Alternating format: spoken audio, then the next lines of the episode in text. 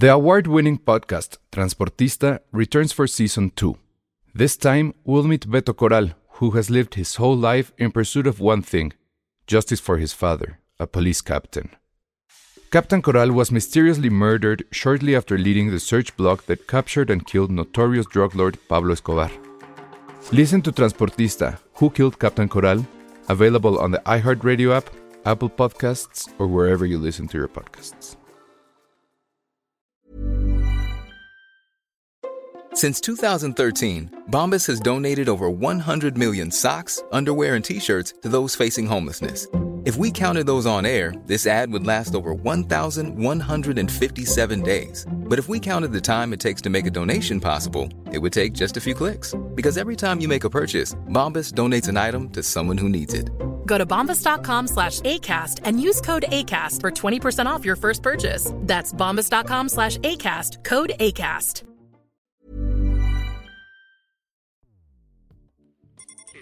Escuchas. Escuchas un podcast de Dixo.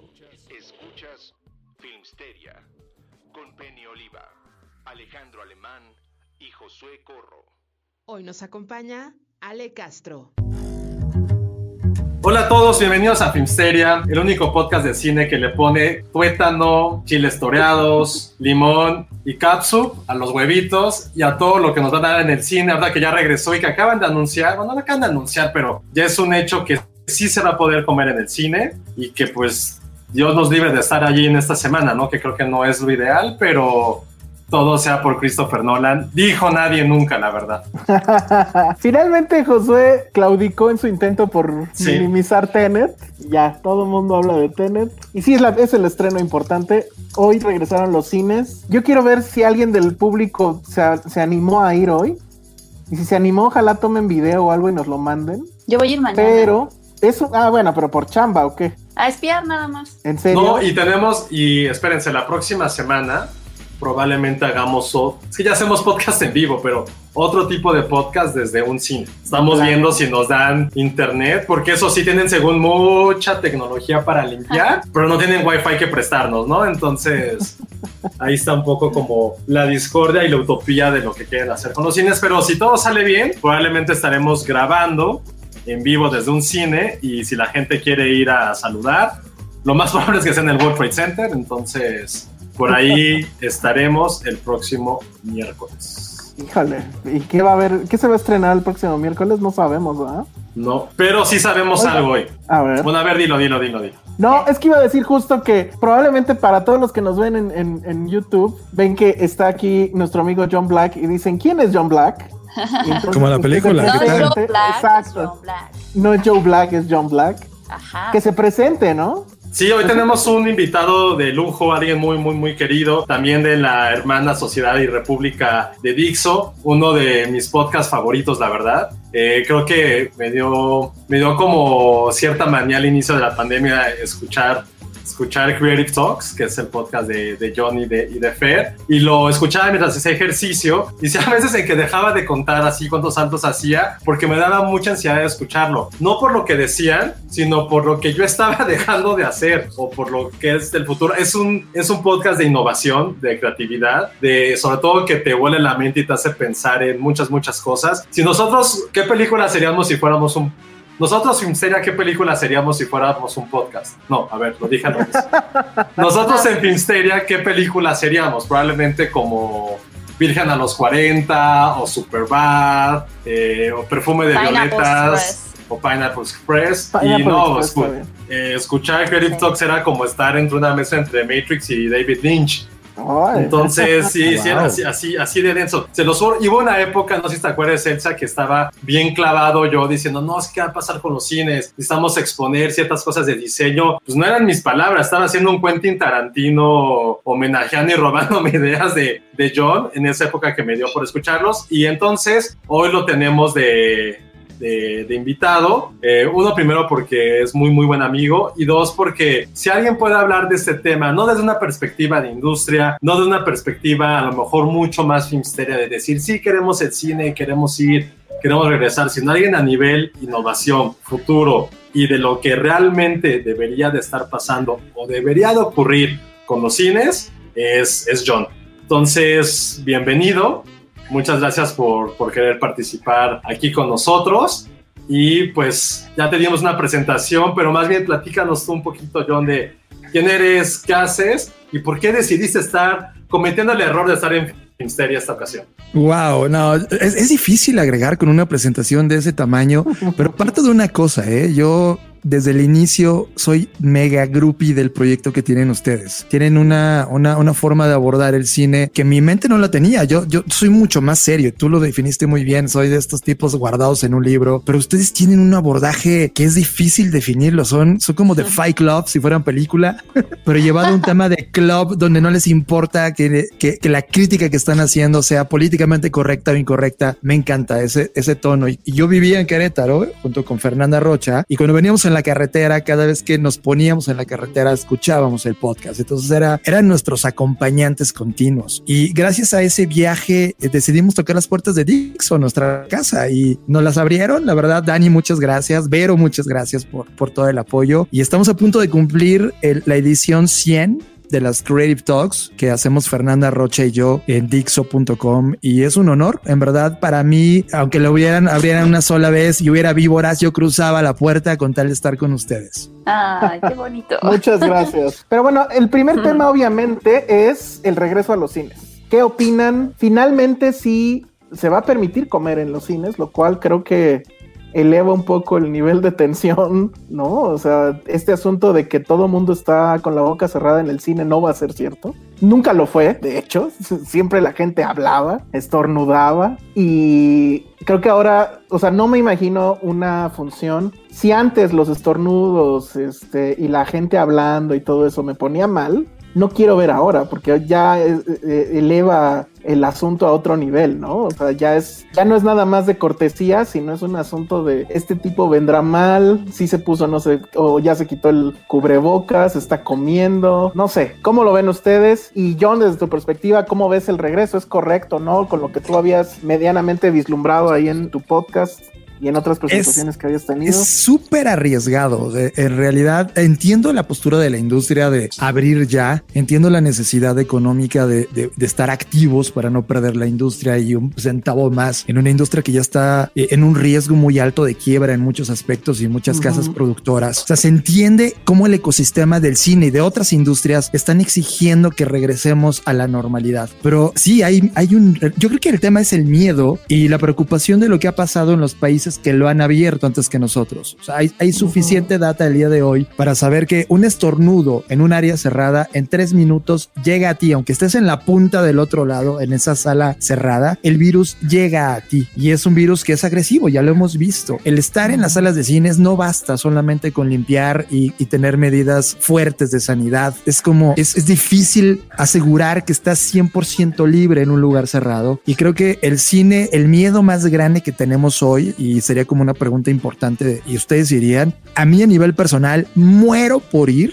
pero las condiciones actuales no da y inclusive el modelo de negocio no da. O sea, están dejándolos abrir, si no me equivoco, con el 30% de la capacidad. -huh. Cierto. Si tú echas números, o sea, neta, o sea, no te sale solo estás abriendo por darle un poquito de inercia a un negocio que necesitaba levantarse de literal el ataúd, pero aún así está condicionándolo más a llegar a un ataúd más rápido como modelo. Creo que lo que necesita toda la gente entender en este momento, tanto los que consumimos cine como los que hacen cine y dependen de esas salas, que necesitamos sentarnos y comportarnos de manera hipercreativa para encontrar soluciones, nuevos canales y explorarlos. Esta semana Disney dio como el, ejemplo, ¿no? E hizo enojar a. Es como ya no voy a estrenar en cines, voy a estrenarlo en mi plataforma. Mucho de lo que nosotros veíamos es que esta industria va a tener estrenos simultáneos, es decir, va a tener estrenos en cine y al mismo tiempo en plataformas, que es una, un tema de ni modo, la sincronicidad de los tiempos y los momentos que estamos viviendo no dan para que todos estemos en los cines, pero la audiencia está. O sea, la, yo quiero seguir pagando un ticket y ahora creo que la audiencia está en sus casas esperando regresar al cine en cuanto todo esté más seguro en términos términos de no me voy a contagiar, pero estoy dispuesto a pagar 100 pesos por una entrada de dos o tres horas que me abran el canal para ver esa película en la plataforma que yo quiera. Creo que el cine va a evolucionar a esas conversaciones y a dejar de ser solo cine. Ahora tal vez ustedes los convocan y ahora no sé, Cinépolis se llame Cineco, Cinépolis eh, Cinema School en los siguientes años y convoque y genere contenidos por ellos mismos. No solamente exhiba cine, sino que ahora se vuelva en una productora de talento regional global. Creo que esa discusión es lo que la industria ahora mismo debería estar discutiendo y no poniéndonos tanto en riesgo a los consumidores que estamos ahí. Ah, duele, pero así está pasando en el mundo.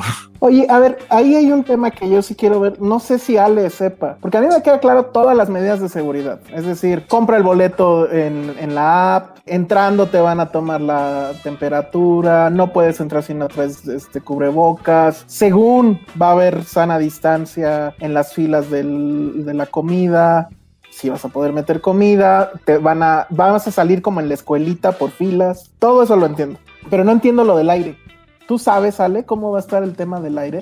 Porque es, es justo lo que decía yo, ¿no? Hemos visto esos eh, reportajes donde dicen cómo es que alguien de la mesa A en un restaurante mm, y que venía mal no contagió al de la B, pero sí al de la C, D, que está hasta el fondo y la, y la respuesta era el aire acondicionado. ¿Qué va a pasar aquí? ¿Lo van a apagar?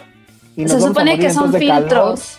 No, se supone que no, o sea, el aire acondicionado se va a mantener, pero se supone que usan filtros, entonces lo que van a hacer es como limpieza del aire y, y que estar cambiando los filtros cada determinado tiempo, es lo único.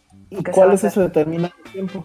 ¿Quién sabe? Eh, creo que es entre función y función, si mal no recuerdo. Uh, ¿en serio? ¿Cuánto tiempo va a pasar entre función y función? Sí, o sea, es que es muy tardado. O sea, de hecho, ahorita hablábamos mucho de los estrenos y demás, pero pues recordemos que, aparte de que es el 30% de las salas, los horarios de, de, del cine están escalonados de forma de que ninguna sala se cruce. O sea, es una función en el día, acaba y se sanitiza la sala y se cambian filtros y se vuelve a limpiar todo otra vez y luego este vuelve a entrar la gente otra vez, o sea, sí es, pues sí, va a ser un proceso tardado, la verdad. Ahora, lo que dicen es que pues va a tener el suficiente personal, ahí sí, no sé, la verdad, por eso también quería como ir a, a chismosear, porque no sé de qué manera se están organizando, cuánto, porque, o sea, si quieres la movilidad, pues sí se necesita un flujo de gente considerable, ¿no? Para limpiar, sanitizar, recoger la palomita tirada, este, cambiar el filtro, ahí sí son cosas como más internas que sí no sabría. En el mundo hay eh, tema de aire, hay tecnología que se llama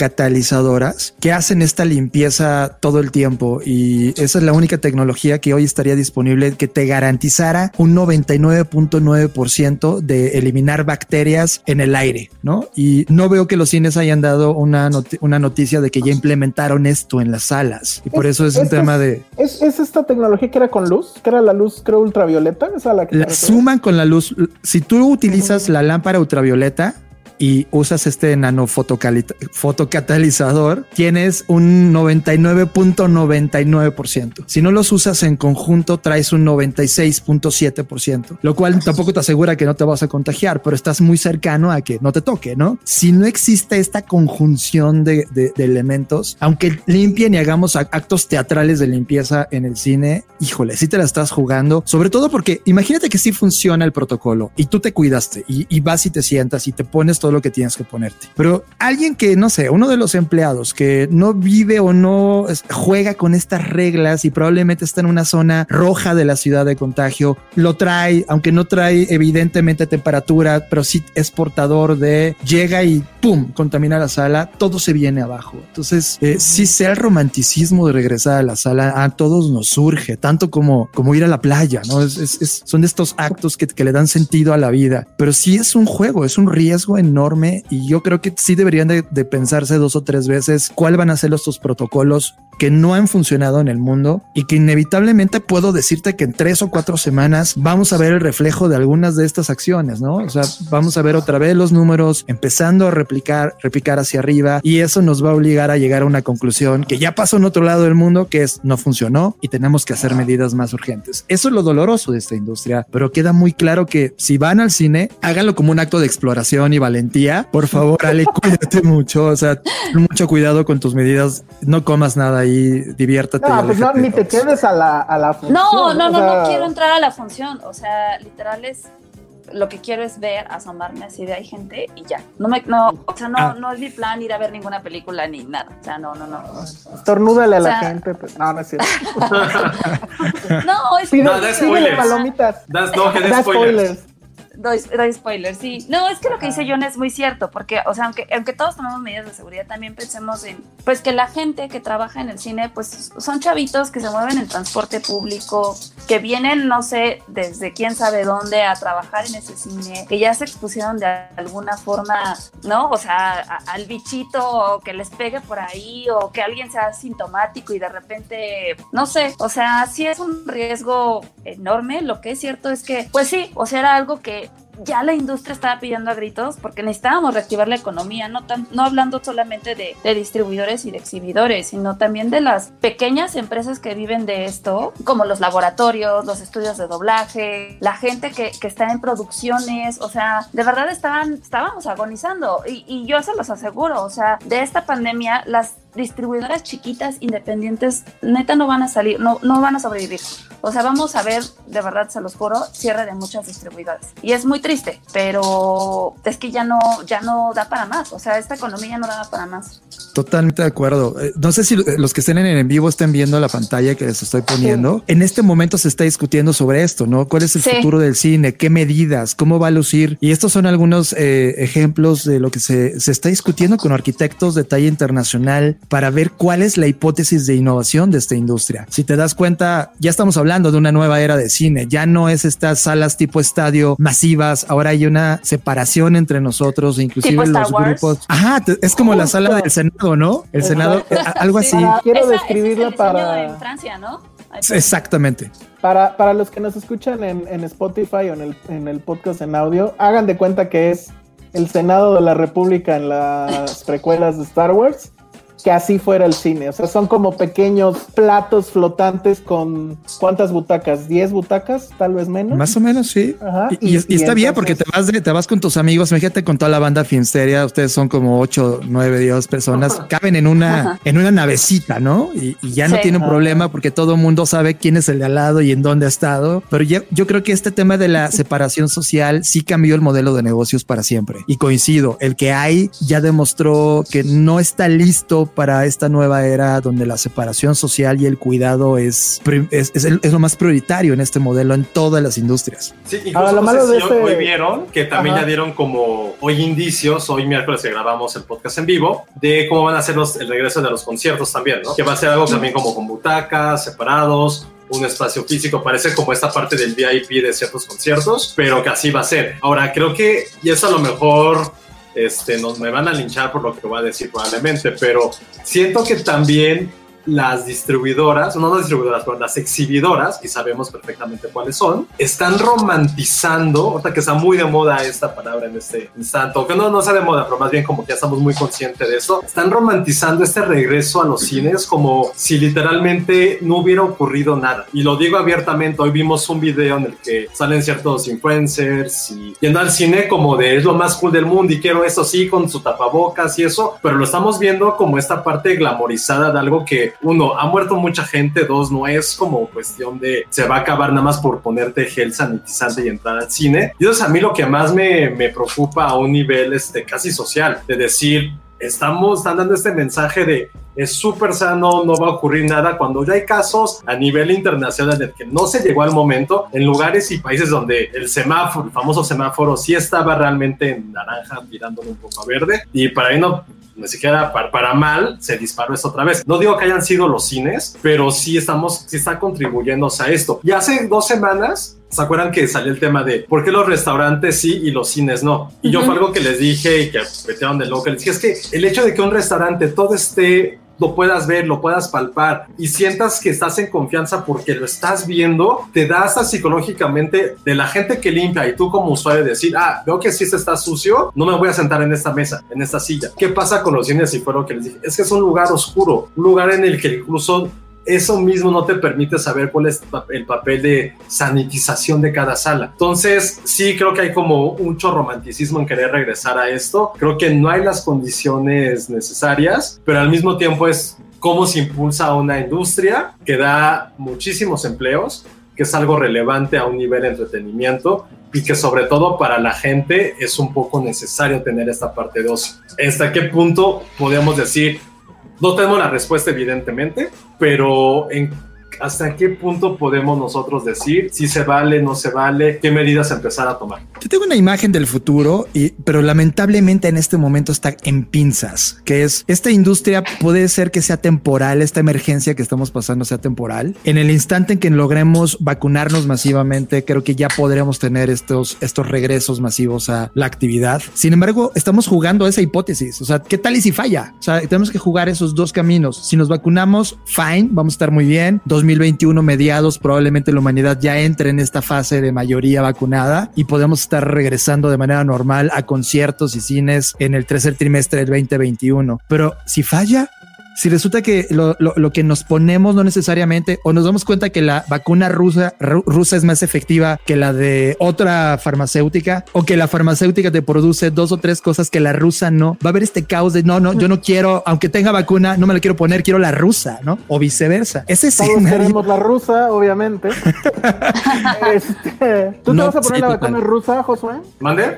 ¿Te vas a poner la vacuna rusa o no? Este, sí, probablemente. no. Estoy un poco paranoico. Acuérdense que yo tengo asma. Ah, no entonces.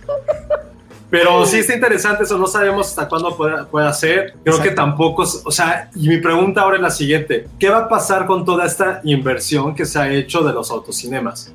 O sea, sí creo que no creo que haya sido la solución que esperaban distribuidores, exhibidores, pero vieron que si hay un público consciente que quiere ir, lo, lo, hemos visto, si hay gente que está acudiendo a estos lugares. Ahí, ¿qué ocurre con eso? O sea, yo hago una inversión, hay un gran, si quieres un rumor, creo que muchos que tienen este tarjeta Club Cinépolis ya les habrá llegado ese correo de que va a haber un cine, un autocinema de Cinépolis. Entonces ahí también es qué va a pasar con esta inversión. A lo mejor esta como precipitado regreso al cine probablemente bloqueó creativamente a la gente que ya estaba desarrollando algún plan con autocinemas. No sé si pensaron de entender un poquito lo que quiero decir con esto. Que a lo mejor ya estaba ahí una parte del futuro y dijeron, no, no, vamos a regresarnos a lo que hacíamos antes porque es lo que funcionaba. Cuando a lo mejor la inversión de tiempo, espacio y creatividad estaba en los autocinemas. Y lo que hemos estado discutiendo es para qué los hicieron, para qué están invirtiendo en eso cuando ya dijeron, ya, regresemos al cine. Creo que eso es algo también relevante porque nosotros tuvimos la oportunidad de ir hace justo un año casi, fue nuestro evento del autocinema. Vimos que la gente la pasó increíble, que la película se vio bien y ahorita dijimos, a lo mejor esto puede ser lo que nos depare y ahorita casi casi como que lo bloquearon al final. Pero es que no hay los suficientes autocinemas para cubrir la cuota que, que te dan todos los cines, ¿sabes? O sea, mm. ahorita se calculan 8 mil millones de pesos en pérdidas de, en, en, cuanto a cines de lo que va del año, si mal no recuerdo. O sea, y no hay lo suficiente autocinemas para que otra vez vuelva como, o siquiera a pues a balancearse un poquito esta onda de económica para, para los que vivimos de esto. O sea, yo creo que por eso no se han apegado tanto. Ahora, sí, o sea, son los dos, tanto Cinemex como Cinepolis están planeando sus autocinemas, pero eso también requiere otra inversión. Entonces, sí va a ser algo tardado. Eh, el, el, hecho de depender totalmente de un autocinema sí va a ser muy, muy tardado. Yo, yo me quedo con, con lo que dijo John, que creo que fue ya el más pesimista de todos. O sea, dijo, el modelo ya valió. y yo no sé, o sea, yo todavía le tengo cierta esperanza. O sea, ahorita la verdad es que también el problema es que decidieron abrir hoy y pues lo están haciendo pues también para aprovechando que el gobierno se puso de buenas. Hay que decir, y lo sabemos por fuentes este, muy fidedignas, que el problema al final fue eh, Claudia Sheinbaum. O sea, Claudia Sheinbaum no estaba convencida del asunto y lo estuvo como que postergando hasta que pues bueno ya eh, fue medianamente imposible de, de, seguir conteniendo. Pero los estrenos también con los que hoy van a llegar los cines, pues sí están bastante chafas, ¿no? O sea, está, y, bueno, y cada quien pues decida si va a jugarse el pellejo por estas películas. Está Retrato de una mujer en llamas, que esa pobre película le fue como en feria porque no la estrenaron cuando debió de ser. Nosotros la vimos en Morelia, ¿no? Hace un año. Estuvo aquí en la ciudad, en lo mejor de Morelia, en DF. Y se debió de haber estrenado casi que a las dos semanas siguientes. Pero supongo que no quisieron pelearse con estrenos de fin de año, Oscar y todo eso, y dijeron, ah, hay que atrasarlo, que es lo que usualmente pasa. Y bueno, vino el coronavirus y total que la película ya hasta tiene edición Criterion y bueno, apenas se va a estrenar. Definitivamente es una película que está muy bien verla en cine. No siento yo que tampoco pase nada si la ves en una copia decente en tu casa. Pero recuerda también que no es una película que atraiga al público popular. Exactamente. Es un, Entonces, es bueno. un sector muy chiquitito. Sí, es una película de nicho, pero de todas las que se estrenan, definitivamente es la más importante. Ya llegó Penny. Hola, Penny. Hola, Hola. Oye, Penny, ¿traes en tu suéter, pues, traes un suéter de calaveras? Eh, es de, no, es de Adventure Time. Ah, yo dije, ya vienen con todo el pesimismo también de nos vamos a morir todos en un cine. Oigan, y yo me cambié porque yo, yo estaba de negro. Si no hubiéramos estado todos de Ah, negro. Ay, No, sí. yo no. Yo vengo de púrpura. Pero bueno, estamos leyendo qué, qué es lo que hay en el cine hoy, Penny. Pero tal vez debería yo de preguntarte antes. ¿Regresarías al cine? ¿Quieres regresar al cine ya, así como están las cosas? Ya que ahora volvieron a abrir. No sé. No sé qué va a pasar, hay mucha incertidumbre. Sí, no sabemos. Bueno, entonces déjame, sigo leyendo la, la cartelera como está, ¿no? Después, la Cineteca lo puso complicado porque ellos traen la edición blanco y negro de Parasite. Eso es interesante. Y Parasite Eso no sí está tuvo- mal, eso no está está mal. mal. Parasite tuvo mucho, mucho público por todo lo Mucho que pasó de... Ajá. Entonces, eso está tentador, ¿no? Entonces, bueno, eso lo, lo trae la, la, la Cineteca. Luego, Cinépolis trae un rebelde sin causa, que sí fue así como de, a ver, ¿qué clásicos se conocen? Rápido, traigan ese DVD. Y pues ya, ¿no? Se les ocurrió que era súper interesante. O sea, sí está bien, pero no sé si yo arriesgaría el pellejo por, por rebelde sin causa. Nadie debería, ni siquiera es un gran clásico, ya lo dije, la neta. Ah, Es más no sé. de moda porque Es- hay James Dean. Ay, porque se murió. Ay, porque sí. es del rock. Es como del rock. sí. Es como de gente que veía las películas de Enrique Guzmán, quieren regresar a eso y llevar a huevo a sus nietos. O sea, sí, es una buena película, la verdad. Pero bueno, luego viene otra que si José no lo hubiera visto en cine, tal vez sí arriesgaría el pellejo. Cinemex trae 1917. Yo la vería otra vez. Como, como reestreno. Ay, ¿y la irías a ver ahorita? Sí, claro. Ah, no, bueno. Demasiado amor por San Méndez, ¿eh? Después regresa porque le tocó justo la guillotina eh, de la pandemia a Familia de Medianoche. Pero pues también es, Familia de Medianoche ya está a la renta prácticamente en todas las plataformas. Está en Cinepolis Click, está en Apple. Este, bueno, la podrían ver en su casita, tampoco pasa nada, creo yo. Luego, Cinemex A ver, antes de que sigas, quiero hacer otro paréntesis. Tenemos que pensar en la gente, en el pópulo. No toda la gente tiene acceso a plataformas. No, es en serio. O sea, por ejemplo, te voy a poner un ejemplo y esto es acá entre nos. Yo tengo eh, la película de My Spy en cartelera. Ha estado Ajá. desde que nos dejaron abrir los cines, ha estado en cartelera en, en provincia. Y la película ha funcionado muy bien. Yo voy a estrenar la película en, en Amazon, en plataforma, ya la próxima semana. Y sin embargo, los cines nos están pidiendo conservarla porque está funcionando. La gente está yendo a ver la película. Porque no toda la gente tiene internet, no toda la gente tiene acceso Eso sí. a, a- a- a pagar Netflix o a pagar a Amazon. O sea, y cada vez son más plataformas, no toda la gente le alcanza. Entonces es más fácil ir a pagar, porque aparte en provincia el boleto es más barato, ir a pagar 30 pesos para ver una película que tener el internet o tener todas las condiciones que estamos viendo. Entonces sí hay que evaluar eso. Pensemos en la gente, dice Ale. Bien sí, 4T. pensemos en la gente. Oye, y ya hay este, ya va a haber segunda parte de esa película, ¿no?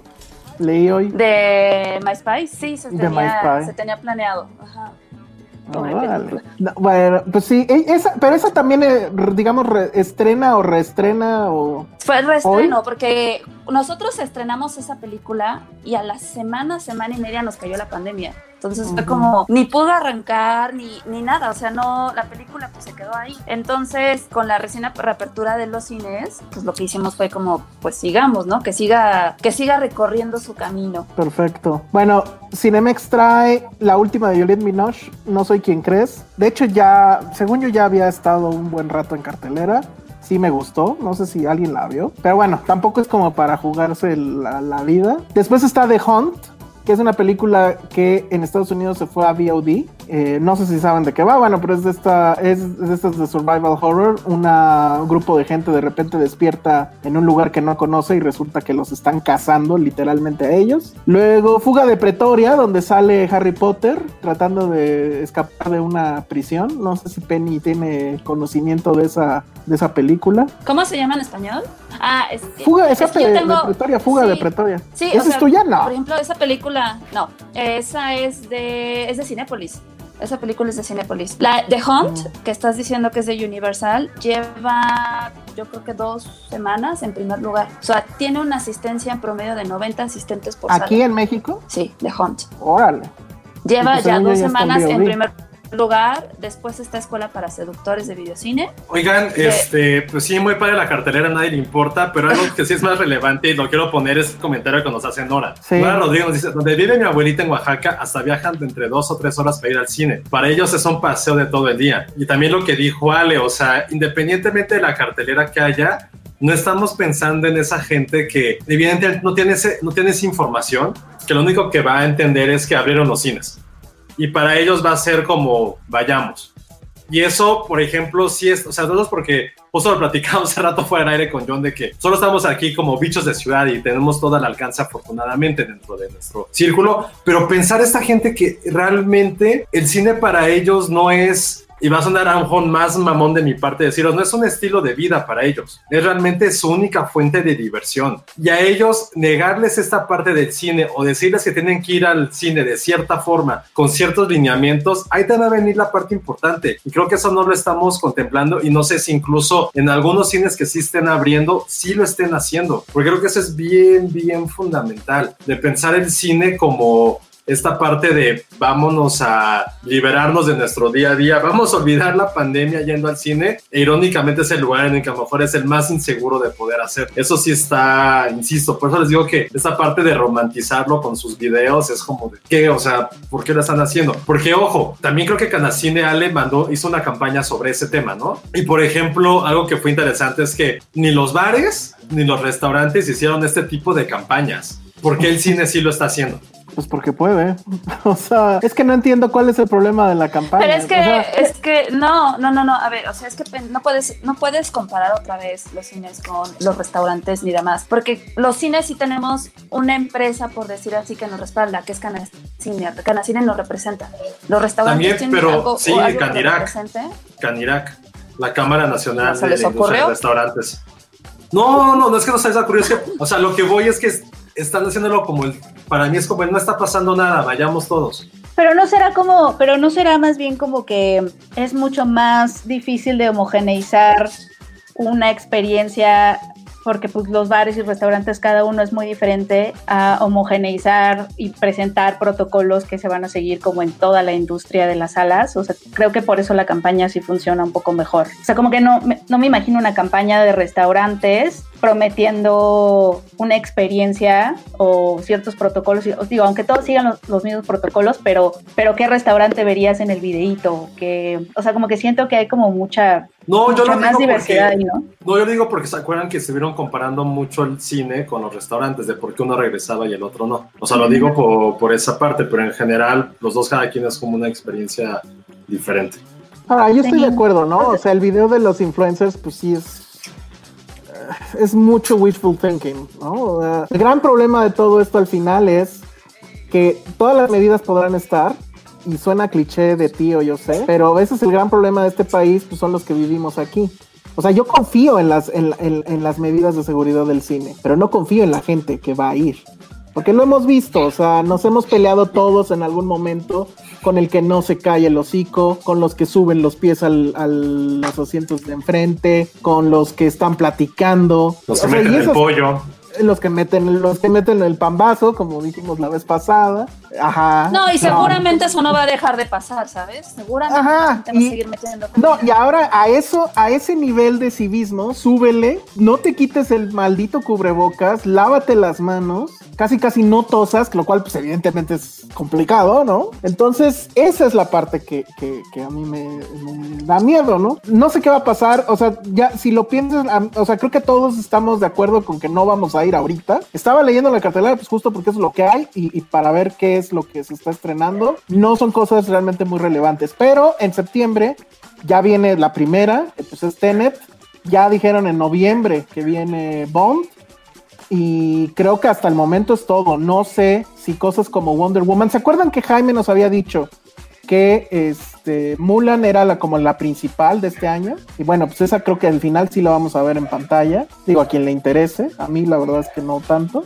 Y la segunda iba a ser Tenet y la tercera creo que o al revés iba a ser este Bond. Pero fuera de eso no vamos a tener nada. Entonces, yo sí, tal vez me jugaría el pellejo por Tenet, la verdad. Pero al primer estornudo salgo corriendo. O sea, no sé ustedes cómo lo vean. Creo que ustedes tienen un punto y, y quiero, quiero conectar esto que acabas de decir, Salón, con, con justo la idea anterior. Tenemos un riesgo gigantesco por industria y no solamente el cine, cualquier otra, de decir, venga, vamos a la normalidad de nuevo, sí podemos levantarnos de esto. O sea, sí entiendo un mensaje de ese tipo, pero podemos rayar en el gaslighting. Tú lo pones muy claro, no hay una justificación enorme para re- regresar al cine ahorita. ¿Por qué lo abrimos? Es, es como un tema, abramos cuando tengamos una calidad importante de contenidos en el cine y un modelo que realmente me garantice que tú, ser humano, vas a estar en el centro de mi experiencia y no te voy a poner en riesgo. Creo que lo que señalan claramente, y eso no solamente va en el cine, va en los deportes, va en todos lados, es, oigan, no hay que poner en riesgo a las personas por tratar de salvar una industria que ya claramente le hace falta seis u ocho meses de maduración para encontrar las respuestas correctas. ¿Por qué no la industria puede tomar estos seis y ocho meses para reinventarse, para lanzar y utilizar las plataformas que hay? Y sí, justamente, como Ale dice, hay que, hay que ver a los lugares donde el cine socialmente son totalmente relevantes y culturalmente necesarios. Y creo que son los que temas de prioridad deberían estar en las primeras listas y resolver el problema como industria, no como alguien que solamente está dependiendo de un modelo que está mostrando un punto máximo ya de inflexión en donde ya no es tan viable. Y yo sí pondría cuidado todas las industrias, no solamente el cine, cuidado con el gaslighting de decirle a la gente que esto ya está normal y que regresen a las Uh. salas sin las medidas correctas, porque, porque sí, la neta es que un día, o sea, estadísticamente hablando, 7 de cada 10 humanos de este planeta nos vamos a contagiar del virus.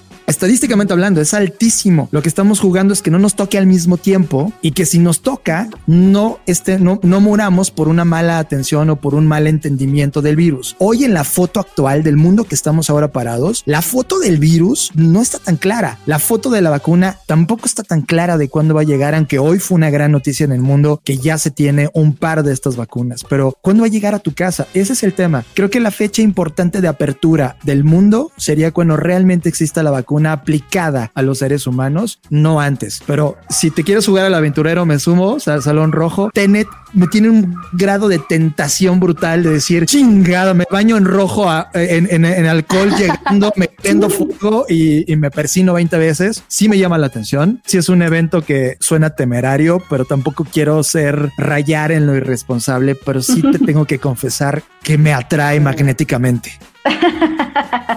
Es que Sí, no, ahora- tampoco, no podemos decir que la cartelera es mala. O sea, sí, ahorita nadie se quiere arriesgar, eso es obvio. Nadie se quiere arriesgar a lanzar su película estrella a- al matadero, ¿no? Y más con una, sa- una apertura de salas del 30% cuando pues ya sabes que el retorno de inversión no, pues, no te va a llegar, no te va a alcanzar ni para nada, ¿no? Lo que sí es que es decisivo, el día de hoy es decisivo. O sea, mañana todos los distribuidores van a estar así de a ver cómo nos fue y sobre eso van a empezar a a programar películas, a programar nuevos estrenos. Y es que era eso, ¿no, Entonces, Ale? O sea, era importante que para, la, para los distribuidores y para los cineastas con su película era importante que se abriera am, la Ciudad de México porque justamente lo que había eh, empezado a pasar, que a mí, a mí la, la verdad sí me latía, que se se- como se empezaron a abrir estas salas en otros lugares que no es la Ciudad de México, se empezó a descentralizar y empezaban a llegar ellos tuvieron como posibilidad de ver clásicos y todo, y no todo como siempre en la Ciudad de México, que es en donde se estrenan la mayoría de películas y muchas veces no llegan a otros lados. Había ese proceso de descentralización que nos gustaba, que nos latía, pero sí es cierto que creo que ayer la, la directora de Canacina lo comentaba, que necesitaba, o sea, estaban, les urgía abrir ya la Ciudad de México, precisamente porque muchas distribuidoras y muchos creadores no se estaban lanzando, o sea, no, no, no, no, no querían, ¿no? Lanzar sus películas, no sé, no había como este, no había este, no, no querían correr este riesgo hasta que se abría la Ciudad de México, porque es, Ciudad de México y Estado de México es donde se concentra la mayoría de, de las salas, ¿no? Y entonces ya había como una oportunidad ahí de, de que más personas lo vieran y todo. Y de ahí la prisa de abrir la Ciudad de México ya, porque si no nadie quiere estrenar sus películas y nadie está dispuesto a estrenar nada cuando no está la ciudad abierta, que eso es otro problema, ¿no? Esta centralización de la infraestructura y como, o sea, el otro día leí en el anuario estadístico que hay como dos mil y cacho de municipios que no tienen un cine, no, o sea, que no, o sea, no tienen nada. Son, son, tengo ahí el dato, si quieren ahorita se los traigo. Me sorprendió muchísimo ese dato, como de, hay, sí somos el número, el, el lugar eh, cuatro en infraestructura y en, y en asistencia, ¿no? En eh, cinematográfica, pero somos las mismas personas los que vamos al cine. o sea, sube la, es que... ha subido la asistencia y de hecho se ha reducido el número de personas eh, en México que gastan en cine. O sea, somos los mismos, nada más yendo más. Totalmente. Está bueno es, es que sí, o sea, la Ciudad de sí, México es importantísima. El lunes, hasta el lunes, que todavía no había la ciudad, o sea, que no abrían los cines aquí en la Ciudad de México, había 206 cines abiertos.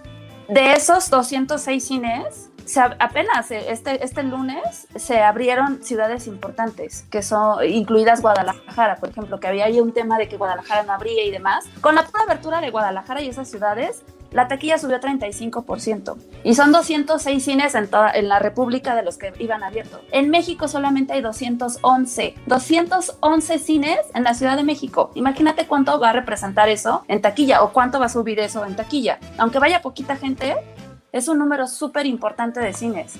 Y bueno, y, y, al final por eso también era la otra razón por la que abrieron, ¿no? O sea, entiendo lo que dice John, que dice todavía no era el momento. Efectivamente, creo que todos estamos de acuerdo en, el, en que no era el momento. Ahí están las cifras. En, mientras los otros países ya van por una segunda ola, nosotros no salimos de la primera.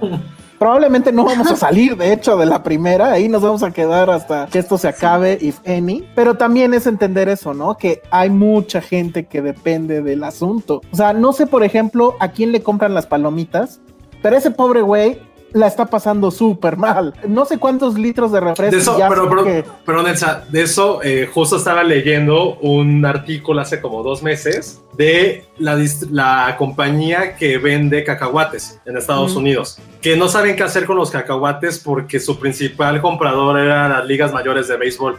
Y como no hay temporada, realmente no, no, están en bancarrota porque como, era monopolio acabó, tenían tanta riqueza de lo que habían vendido que no tienen este no hay problema. Pero lo que están diciendo ese artículo de New York Times es que el, el próximo año va a haber un boom de obesidad bueno los próximos un boom de obesidad porque todo este maní que nadie se pudo vender, lo hicieron crema de cacahuate. Entonces debe haber un exceso de crema de cacahuate que yo por mí feliz, pero se prevé que esto va a afectar a, a esa generación de niños que van a crecer comiendo crema de cacahuate diario porque va a haber un exceso de eso. Entonces creo que está bien interesante ahorita que es eso de las palomitas, sí es cierto. O sea, a quién se le venden y a quién se le compran y qué, va, qué ha pasado con ellos los litros de refresco que no se vendieron, que yo sé que ahorita es una eh, industria satanizada por este gobierno, porque según esto ellos son los causantes de todo, pero bueno, y evidentemente Coca-Cola no se va a quedar pobre, pero, pero el son cadenas es que se afectan. ¿no? no tengo idea, la verdad, pero es el chiste polvo, es que Coca-Cola... O sea, a los cines les llega ah. el refresco y es un polvo y ellos nada más le echan agua. Ah, yo, ajá, yo sabía eso también. Ay, sí. qué horror. Por eso. Sí, es, es polvo, te lo venden en polvo. Eso sabe o sea, diferente. Eso se puede guardar, es diferente. Por eso sabe sí. mejor, ¿verdad? Es que, híjole. No yo, sé. Uno de mis vicios o sea, es que horribles, sí entiendo la crisis. Uh -huh. Te digo, uno de mis vicios horribles es así las palomas y con Fanta. Pero ya tiene años que no lo hago por. Yo soy muy fan de las de Cinemex. Para mí las palomitas de Cinemex son. Uf. Híjole, ya se nos cayó el patrocinio de Cinépolis. Pero bueno, pues así está. Quiero, quiero leer, quiero leer este lo que comenta el público. Maldito perro dice que también quiere una rusa, o sea, una vacuna rusa, evidentemente. Híjole. Este, Last Me dice lo que mencionaba Alan, el otro Penny con barba, de que la gente llora o se limpia sus lágrimas en el cine, se toca la cara, toca los barandales, pues ya Sí. valimos, ¿no? Y Pues sí, efectivamente. Roy Sarmantín dice que el Team Asma Rules para Josué. Bueno, pues que el, con- y luego con el gobierno que tenemos no, ma- menos confianza nos va a ir al cine. ¿Cómo sería inhalar ese polvo de Coca-Cola? Sí te pondrá, tal vez, ¿no? Eh, Entonces, sí, eso bueno, no, dicen que es jarabe. seguramente. 212 cines en México. Siento que ya están apostando a que la gente tome una decisión consciente y responsable. Y sabemos que eso no va a pasar, dice Saraí Bautista. Estamos súper down en, este, en esta edición. Sí, Salmerón. Sí, así, Penny con sus calaveras. Y, no, bueno. y si Nolan Súper insiste, y si Nolan insiste tanto en que vamos Tenet, ¿por qué no nos dice cómo regresar en el tiempo y evitar el origen del virus? Ok. A mí sí me preocupa. o sea, en- entiendo, entiendo todo. Entiendo también nuestra rigidez que creo que todos tenemos en algún punto y que obviamente las industrias eh, la tienen porque obviamente quieren seguir con el modelo que las ha consolidado, que les ha dado dividendos, etcétera. Y hay esta rigidez, ¿no? De quererse. O sea, mi psicólogo me enseñó ese concepto de, de cuando te rehusas a adaptarte y a, y a- y a cambiar y así. Pero pero, o sea, sí va a haber esto de, de estas industrias, pero, y creo, eh, de hecho creo que eso que mencionaba John, ay, no, no, ¿por qué? Ya le está hablando su Perdónenme. psicólogo de Penny, no me menciones en el podcast. No, es, es- es- de- Es de personal. chamba, es de chamba para variar. ¿Qué estaba diciendo? Sí, lo del gaslighting de John es real. O sea, sí vamos a, a empezar a vivir en un mundo en donde nos van a querer hacer creer que, uno, que todo está bien. Dos, que, que como estábamos, está bien.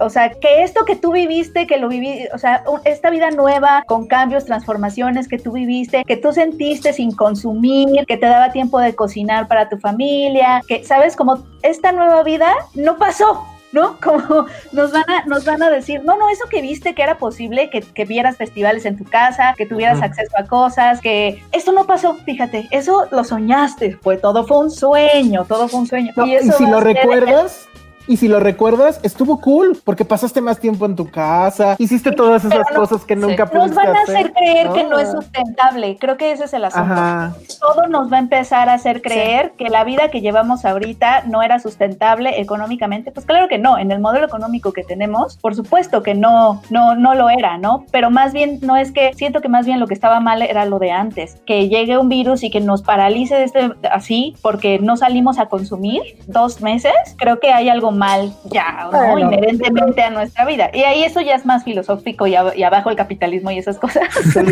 pero, pero, pero es cierto, o sea, creo que Eh. nos tenemos que preparar para ese gaslighting, amigo, tóxico, en donde, como de, como de noviazgo tóxico, de, no, eso no pasó, no, no sé, no, no, no. 100% de acuerdo, Penny. Y creo que lo, lo más cool es que se viene también un replanteamiento de cosas que están haciendo hoy. O sea, si bien la industria imperante hoy no está viendo una solución clara, te aseguro que hay emprendedores que en este momento traen hipótesis increíbles. Basta rascar tendencias de qué está pasando en distintos lugares del mundo. Creo que lo que va a provocar esta crisis que estamos viviendo va a ser una nueva generación de emprendedores, de narradores, de compañías, de gente que utiliza otras plataformas para conectar y no solamente se va a tratar solo de cine, sino ahora del cine agarrado con plataformas digitales, lanzando 15 minutos antes en YouTube que no llegaron a la cinta que se estrena en cine y que después vas a ver 15 minutos posteriores eh, en una plataforma online. Estas nuevas formas de conectar ideas es algo que va a escupir también esta crisis. Sí, por un lado, estoy temeroso del gaslighting, pero por el otro lado, el grado de iluminación de una nueva generación que en la crisis se va a levantar con, con nuevas hipótesis, eso me tiene muy emocionado. Y creo que ya empezamos a verlo en ciertos circuitos de experimentación en video. De repente ves cosas increíbles en Vimeo, te metes a algunas conferencias en línea de algunos chicos que están haciendo cine con teléfonos móviles desde hace ocho años y que por primera vez encuentran un espacio y un festival para compartir cosas, etcétera. Creo que se nos viene una revolución de pensadores que probablemente no lo veamos al año que viene, pero dentro de cuatro o cinco años que comiencen a llegar estas ideas y se vuelven, vuelvan masivas, el 2020 lo vamos a, re- a- a recordar como un antes y después. Y eso me mantiene a mí mucho más emocionado que el riesgo de la- del gaslighting y el riesgo de contagiarnos todos.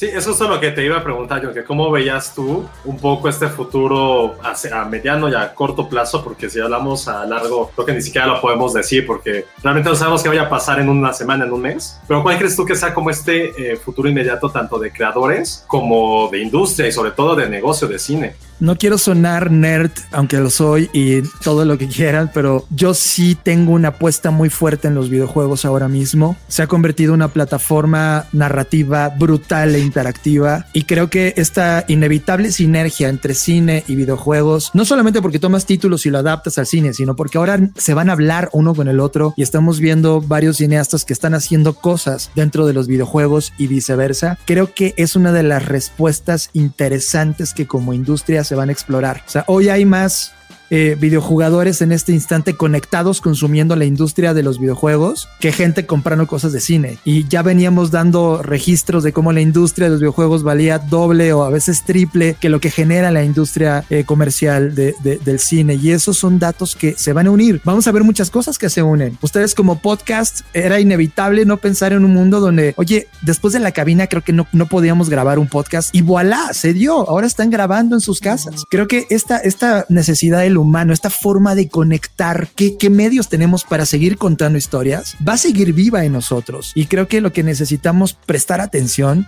es ver esas señales esas tendencias. Coincido con ustedes. Es difícil decir con tajante que sigue en el futuro, pero es muy fácil conectar el que sigue en el futuro cuando ves estas señales de algunos de los generadores de contenido arriesgando y proponiendo nuevas hipótesis. Creo que de eso se va a tratar la industria y nosotros debemos estar como abiertos a esas nuevas señales y hablando de esas señales también. Oye, en uno de esos viajes al futuro que tiene Penny, ella sí vio lo de los videojuegos, porque en Premiere hay una sección de videojuegos, ¿no, Penny? Sí. Sí, sí, sí. Necesitamos hacernos de un gamer. Ya vuélvete gamer, Alejandra. Y hacer de esas reviews de videos. Esas, sí, Oh, la no, a mí verdad sí es me que está- mucho yo- los A mí también me gustan. Sí me gusta ver, ver. ¿Por qué nos gustará ver a la gente jugar? Por la misma razón que No, a te mí me gusta ver a jugar. la gente ver fútbol. A mí también me gusta jugar, pero me gusta ver a la gente jugar. O sea, también, también a veces. ¿Quieres saber un secreto YouTube. ahora? ¿Qué? Ya te gustan los Veo, videojuegos. no, veo como 5 o 6 videos de YouTube al día de FIFA para aprender a hacer trucos. Ah, Ven, ven, sí es, o sea, sirve como tutorial, pero también sirve nada más Para como para trampa. ver. O sea, No, no son trampa porque son dentro del juego, pero como no sé mucho y los apunten y los tengo aquí apuntados en mi cuaderno para que no se me olviden. Y los voy Ay, practicando. No te hagas. Porque, sí, yo te porque hubo un gamer que veces. dijo, que- un gamer que dijo, apúntenlo, o sea, no, no les, o sea, güey español así como de 12 años, nada, tampoco, ya tiene como 30 y tantos, dijo, apunta, o sea, no les dé pena, apúntenlo en su libreta, pónganle pausa al video y hagan los trucos. Y ahí fue el idiota de mí a hacerle caso y estaba así, fue como toda una noche que me dormí a las 3 de la mañana, pero, Pero- ya, ya, ya estoy bastante bien en FIFA, ¿eh? Voy en cuarto nivel y bien. O sea, no, no han sido ni 10 episodios que estabas refunfuñando porque cómo era posible que la liga no sé qué. No, refunfuñaba, no, yo lo que decía es que no es la misma pasión ver un partido por tele, de, pero no, que no es lo mismo ver un partido de la Champions que hoy pasó y que sufrí el último gol, o sea, ni siquiera eran mis equipos, pero fue así de, no es posible, o sea, porque a fin de cuentas es la historia de un jugador, o sea, es este jugador que estaba lesionado, o Neymar que es un idiota, porque ese partido asumió por primera vez en años el rol de líder y por él ganó el equipo. Algo que, por ejemplo, no te lo puede dar para mí un videojuego porque estás hablando de un ser humano que juegue que durante 25 años de su vida hay una historia detrás de él. Y en los videojuegos para mí es un güey que juega, es un ser humano pero que está controlando a 11 jugadores. Y en cambio el otro es un güey con libre albedrío. Ese es mi único tema. Que no es la misma emoción.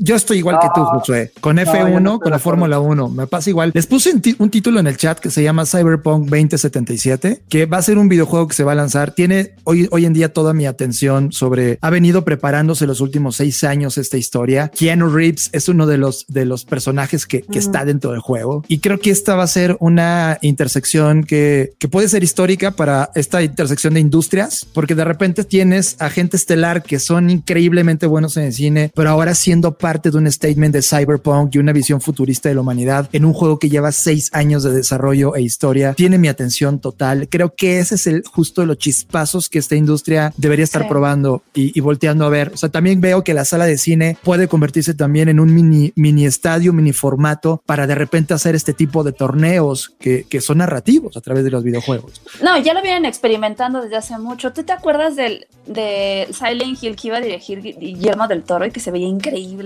y nunca salió? Puta, yo lloré muchísimo con eso porque yo era muy fan de Silent Hill, muy, muy fan. Y era Yo increíble saber que había esa intersección. Sí, estaba Yo me padre. pregunto qué opinará Scorsese de todo esto. Ya me imagino. Oye, y, y yo estoy con él, ¿eh? Porque sí creo que los videojuegos, o sea, pensando en cosas como Last of Us, este, este que estás mencionando, etcétera, yo sí creo que el videojuego le ha robado mucho de la forma narrativa al cine. Y no sé qué después que vaya a pasar. Y bueno, evidentemente el cine también le ha robado al videoclip, por ejemplo. Creo que esa ha sido la liga de, de robos. Quiero eh, regresar a los comentarios de la gente. Están, no sé por qué Penny revivió el tema de los cinemuseos. Ah, sí, sí, sí. Muchos comentarios. Muchos comentarios de los Cinemuseo. cinemuseos. ¿Te acuerdas, Penny? Ahora quieren que sean virtuales. Es que tiene mucho sentido que sean virtuales, muchísimo sentido. Sí. O sea, sí no, porque también creo, Penny, creo que nos habías contado cuando salió el tema, que también era algo como mucho de conversación, de estar el uno con el otro, pero virtual no está nada mal, ¿eh, Penny? Sí, no, virtual no está mal, no lo había pensado así porque no había estado la pandemia, pero sí, sí es cierto. No está nada mal. Es que creo que sí, te- sí, voy, yo sí voy a extrañar, o sea, sería cine museo porque estaríamos viendo los museos virtualmente, ¿no? A eso nos, nos referimos. O sea, yo sí, Pero- quizás sí extrañe como como la experiencia del otro, ¿no? Obviamente, o sea, creo que no es lo mismo estar ahí. Creo, o sea, sí creo que nunca va a ser lo mismo las experiencias. Eso sí es cierto. Pero también hay que tener cuidado con lo que decía, que era lo que decía John, eh, confundir esa experiencia. O sea, siento que muchas de las industrias van a agarrar de pretexto la experiencia y estamos defendiendo la experiencia, obviamente como para seguir pues con su modelo, ¿no? Que obviamente también están Claro. buscando supervivencia y, y perderlo menos y, y volver a ganar, ¿no? Como un negocio. ¿Se acuerdan cuando hacíamos el, el Filmsteria? Bueno, la, la Netflix Party de Filmsteria. O sea, no Ujú. era lo mismo, pero sí fue otro tipo de experimento. O sea, creo que fue algo muy, muy, pues, muy oblicuo porque realmente pues, estábamos como en pañales, pero eso puede ser también una parte del futuro. De si lo que quieren es esa experiencia de salir, de convivir y hacer una parte de comunidad, creo que esto de lo que estuvo haciendo esta, este, este add-on que tenía eh, Chrome, de hacer las Netflix Parties, creo que ese puede ser como casi, casi como el daguerrotipo de lo que fue el cine. O sea, algo muy pequeño que se puede convertir en algo masivo. O sea, porque sí estoy de acuerdo, y nosotros nos ha pasado, sobre todo con Penny cuando hemos ido a, a- a festivales, con Alia no nos ha tocado tanto, que estamos viendo una película de festival y es imposible decir, güey, esto está increíble, decir, esto es una mierda en el momento en que la estamos viendo. Y eso es parte de nuestra experiencia, es parte de esa cercanía que tenemos y que nos da también el estar en este lado del espectro. Pero ¿Qué pasaría si a lo mejor son como tipo zooms de estar viendo la, misma película todos y haciendo como algo muy tonto, pero que, que hubiera como un casco de sensaciones? Entonces puedo sentir, es una tontería, ¿eh? Puedo sentir lo que está, Sí. cómo está reaccionando Penny al ver esta película. O sea, sí, ella también puede sentir lo que yo estoy visualizando y ya pues algo, o sea, algo como del futuro, pues. Oye, lo que dice Omar Robles es completamente este, cierto. Bueno, John, creo que ya te tienes que Se retirar. John. Sí, abrazo Sí. enorme, tengo que mover. Y solo les quiero dejar una última idea aquí antes de que me vaya. Les puse una, una cosa que se llama teatroalterno.com. Justo en, en el movimiento de Penny de visitar museos, estos chicos se unieron en el teatro porque no pueden dar en este momento nada en teatro, pero a través de WhatsApp están contándote historias donde tú eres el centro de la historia. Suena como un formato narrativo increíble, personalizado. A eso me refiero Está con las nuevas ideas. Está increíble. Está visítenlo. increíble. Teatroalterno.com, un proyecto mexicano de, de, pues, gente que está de manera independiente buscando la manera. A eso es donde les decía que el hambre creativo se va a mover a distintas, a distintos formatos inexplorados y está increíble. Los dejo. Gracias por la invitación. Les mando un abrazo enorme. Qué honor haber estado acá. Gracias, Mucho John. gusto, sí. Gracias, John. Mucho gusto conocerte. Es nuestro. Hasta luego. Bye, gracias, John. Ay, gracias. Oigan, nada más, bueno, estaban ahí diciendo ya para cerrar este tema que básicamente eh, eh, ocupó todo el podcast. Evidentemente, el formato 3D está muertisísimo, ¿no? O sea, a menos que inviertan en los lentes nuevos. Te van a de, te va, el cine te va a decir, ay, los vamos a sanitizar. No, pero tú te vas a poner unos lentes que agarró no quién sabe quién. en 3D. Por eso, pero pues ya está. Ninguna, ninguna distribuidora va a lanzar una película en 3D. Ahorita no. Por eso. Pero, entonces, la, la, lo que, dice, lo que dice es cierto. Va a, va a, empezar a morir hasta que sepamos qué va a pasar. O sea, yo no pues me voy a poner unos lentes que se puso quién sabe quién. O si saca, o qué tal si hacemos, somos emprendedores y sacamos lentes Finsteria 3D y los vendemos. Entonces ya la gente llena sus propios lentes como Penny tiene los ah. suyos. O yo traigo ahorita los míos. Está bien que muera el 3D, porque la verdad es que a nadie nos gustaba. Esa es la, esa es la verdad. A mí sí. Ay, a mí no. O sea, muy con padres. O sea, pienso justamente en Hugo. ¿Qué otra estaba padre? Ya. en 3D. La, la de Herzog, Herzog tuvo una en 3D y lo hizo nada más para ver qué se sentía, ¿no? O sea, el problema con el 3D es que agarraban cualquier película y la hacían 3D. O sea, no se, no se, no se, pensaba desde que se estaba realizando. IMAX en México, y que me escuchen, me vale si también perdamos ese patrocinio. IMAX en México hacía eso. La película no era 3D de, de origen, y la ponían en 3D en IMAX. Pues, sí, de acuerdo. Y eso era, perdón, una chingadera, porque nada más jodían la película. Y sí, eran películas que estaban pensadas para IMAX, pero no para IMAX 3D. Pero bueno, yo espero que no pase eso con Tenet, by the way. Porque si lo hacen, ya estuvo que no la veo, ¿eh? se acabó. Bueno, Qué pues puristas salieron todos. Sí, un poco sí. El 4D, el 4D sí me gusta, pero también eso de que también tiene el agua y cosas así, no, ya o el airecito. No, pues no. Eso sí, para que veas, lo veo más en peligro todavía. Pues sí, claro está muertísimo. Guácala. Pero, en fin, pues eso es el regreso a los cines. ¿Sí vas a ir entonces, Ale? ¿Esto es un hecho que vas a ir a explorar? Sí, voy a ir mañana. Voy a ir mañana. Bueno, o sea, estoy hablando con mi jefe. Mi jefe va a ir a Perisur a chismosear. Ok. Pero, bueno, espero que les paguen muy bien el, el seguro en el trabajo donde están. No, pues no voy a acercarme a nada. O sea, es literal, es ir, a asomarte y ya, ver, tocar nada, no quiero ver nada, o sea. ¿Y qué te van a dejar entrar? Yo no te dejaría entrar. ¿Qué le pasa, señora? Pague su boleto. Ah, señora. Por favor, ¿con quién estás hablando? Ay, Ay cálmate. Creo que andas en una emergencia, pero te quería preguntar. perdónenme, es que me están escribiendo y escribe yo así de, sí, yo sé, yo sé. No te preocupes.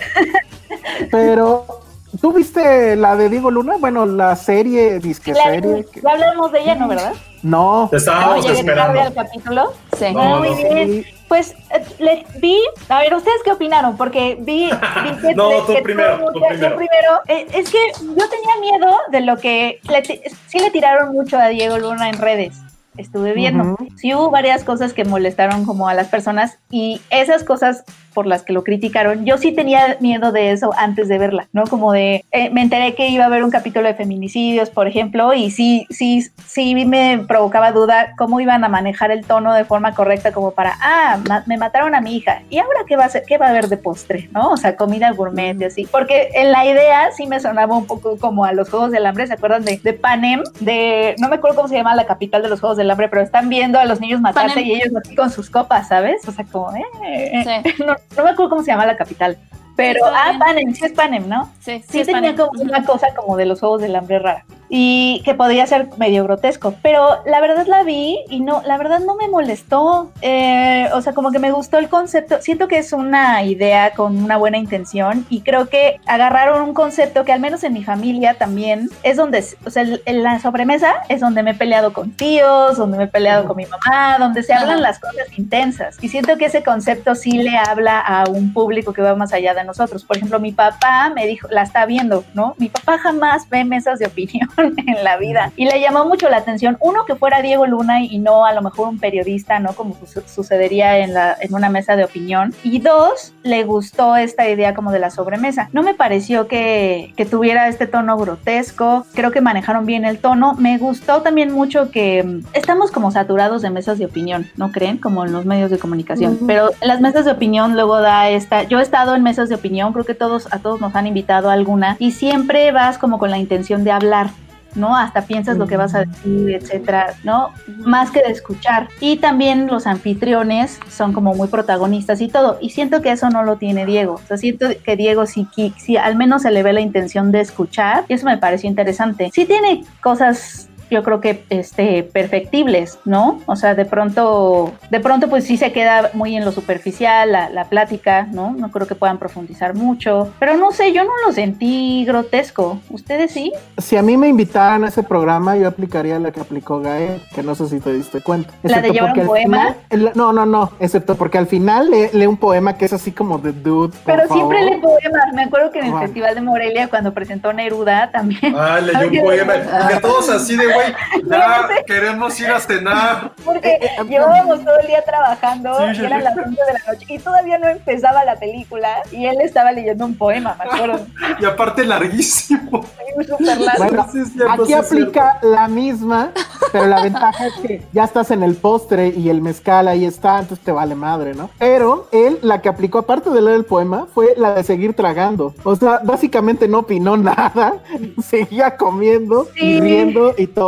A ver, yo lo que opino es que a mí me parece que el formato pues trae unas broncas de origen muy obvias. O sea, voy a arreglar el país. O sea, el tema de, de que en la sobremesa arreglas el país o en una peda arreglas el país. No, no lo No arreglas. sé si es. No, no, no. O sea, me refiero a que el tema, tema, no reglas. Este, el tema es. No sé si es muy mexicano o si eso pasa en todo el mundo. Pero evidentemente es algo, creo, muy mexicano. O sea, en mi casa y así legendarias este, comidas familiares donde se arregla el mundo y al final no pasa nada. Y creo que es justo lo que se repite aquí, ¿no? O sea, hablan y hablan y hablan, pero no se va a arreglar nada. Ahora, lo que sí me parece que es terrible es justamente, ah, pues estamos eh, escuchando el testimonio de esta señora cuya hija fue asesinada en Ceú y que el gobierno dijo que era un eh, suicidio, cuando evidentemente fue un feminicidio. Espérame, pero ahí viene Olvera con, con este, no sé, con el pipián, en no sé qué. Entonces dices, güey, o sea, no, está fuera de la realidad. Y eso es algo que creo que ya hay ahí un problema. Es- un programa pero, que trata pero no de es a- pero, hablar ejemplo, de la realidad saliéndose de esta realidad de son los chefs y la comida y Pues sí, todo eso, o sea, es muy chocante. Es muy, muy chocante. Pero a ver. Sobre todo porque adelante, había, adelante. mis, a mis papás, o sea, como que yo tenía mucho miedo de esas cosas y no, no, no estuvo tan mal como me lo imaginé. Y creo que también influyó el hecho de que la vi con mis papás. Es nunca.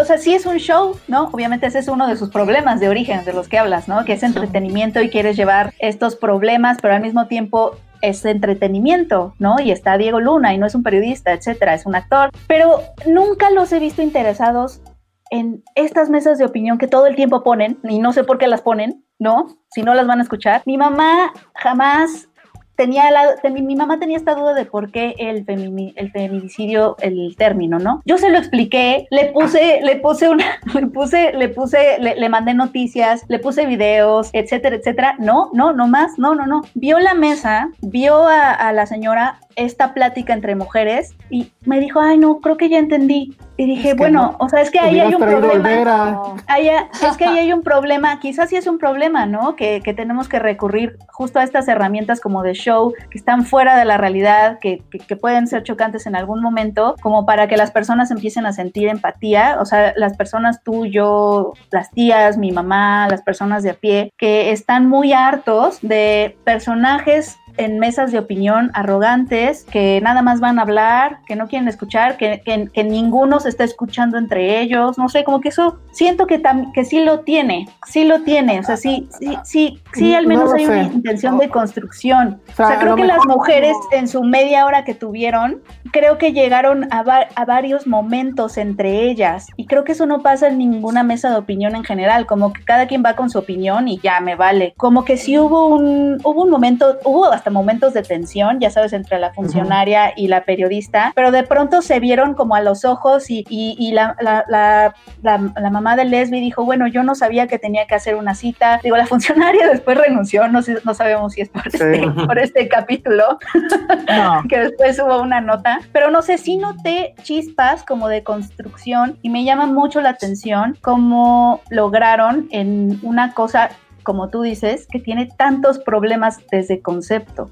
Mira, lo que pasa es que, o sea, a lo mejor para alguien que, como tus papás que estaban como que en, en su primer, o sea, no sé, como que ahí le entendieron a ciertos conceptos y eso puede ser. Pero para el demás público, o sea, a mí el tema es que todas las ideas estaban fragmentadas. O sea, al, al- cuando en algún momento empezaba una discusión, ¡pum! La edición metiendo un inserto de eh, Andrés Manuel en la mañanera o lo que sea. Sí, O sea, eso sí. la comida, francamente, el tema de la comida, aparte de ser chocante, creo que estorba. O sea, a mí sí me saca de onda el pedo de, oye, estoy hablando de que mataron a mi hija y, y nos traen acá el pipián en no sé qué. y, o sea, güey, creo que esa parte raro. es donde sí dices, sí, o sea, ¿en qué país está Diego Luna? Y Diego Luna me parece que es una persona súper centrada. Yo las veces que, que evidentemente pues, son pocas y son en una situación muy determinada, pero a mí me parece que es una persona que está muy en el piso. O sea, por la forma en cómo te habla y por la forma en cómo eh, te trata, aunque seas prensa, en lo que sea, que hay mucha gente lo sabemos, que es bastante chocante cuando eh, las entrevistas, a pesar de que pues no es tampoco tu idea, sino que es un junket. Diego Luna usualmente es muy, muy, muy tranquilo. Pero esta cosa que yo no sé quién, pues según esto se le ocurrió a él, a mí me parece que es así como de, güey, ese concepto está mal. La edición me parece que fragmenta las ideas. El primer capítulo, por ejemplo, se trató de por qué la serie no es como él la concibió, porque nos cayó el coronavirus. Y no dice nada. El primer capítulo, no, nada. O sea, es nada más, ah, miren, estamos en Zoom y está la cajita con la comida que hizo la hermana de Reigadas. Sí, su hermana, ¿no? La chef.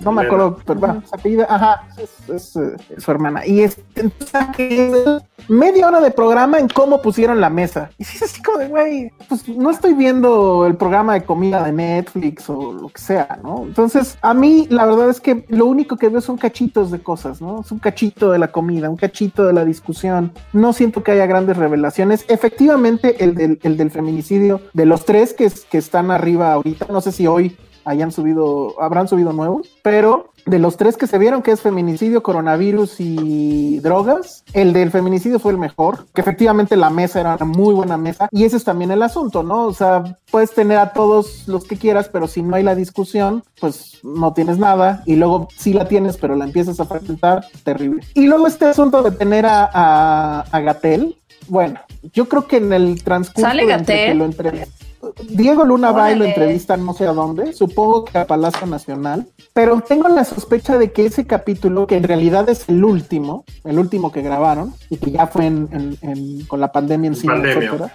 Ajá. Yo tengo la sensación de que eso sucedió muy, muy al principio. Ha de haber sido, Ah, sí. haber sido por abril. Sí. Porque todavía está el rocksterismo a todo con Gatel. Sí. Y una entrevista, o sea, tienes a Gatel para entrevista y solamente, ah, solamente hay dos preguntas. O sea, la entrevista en realidad dura tres minutos, o sea, la edición.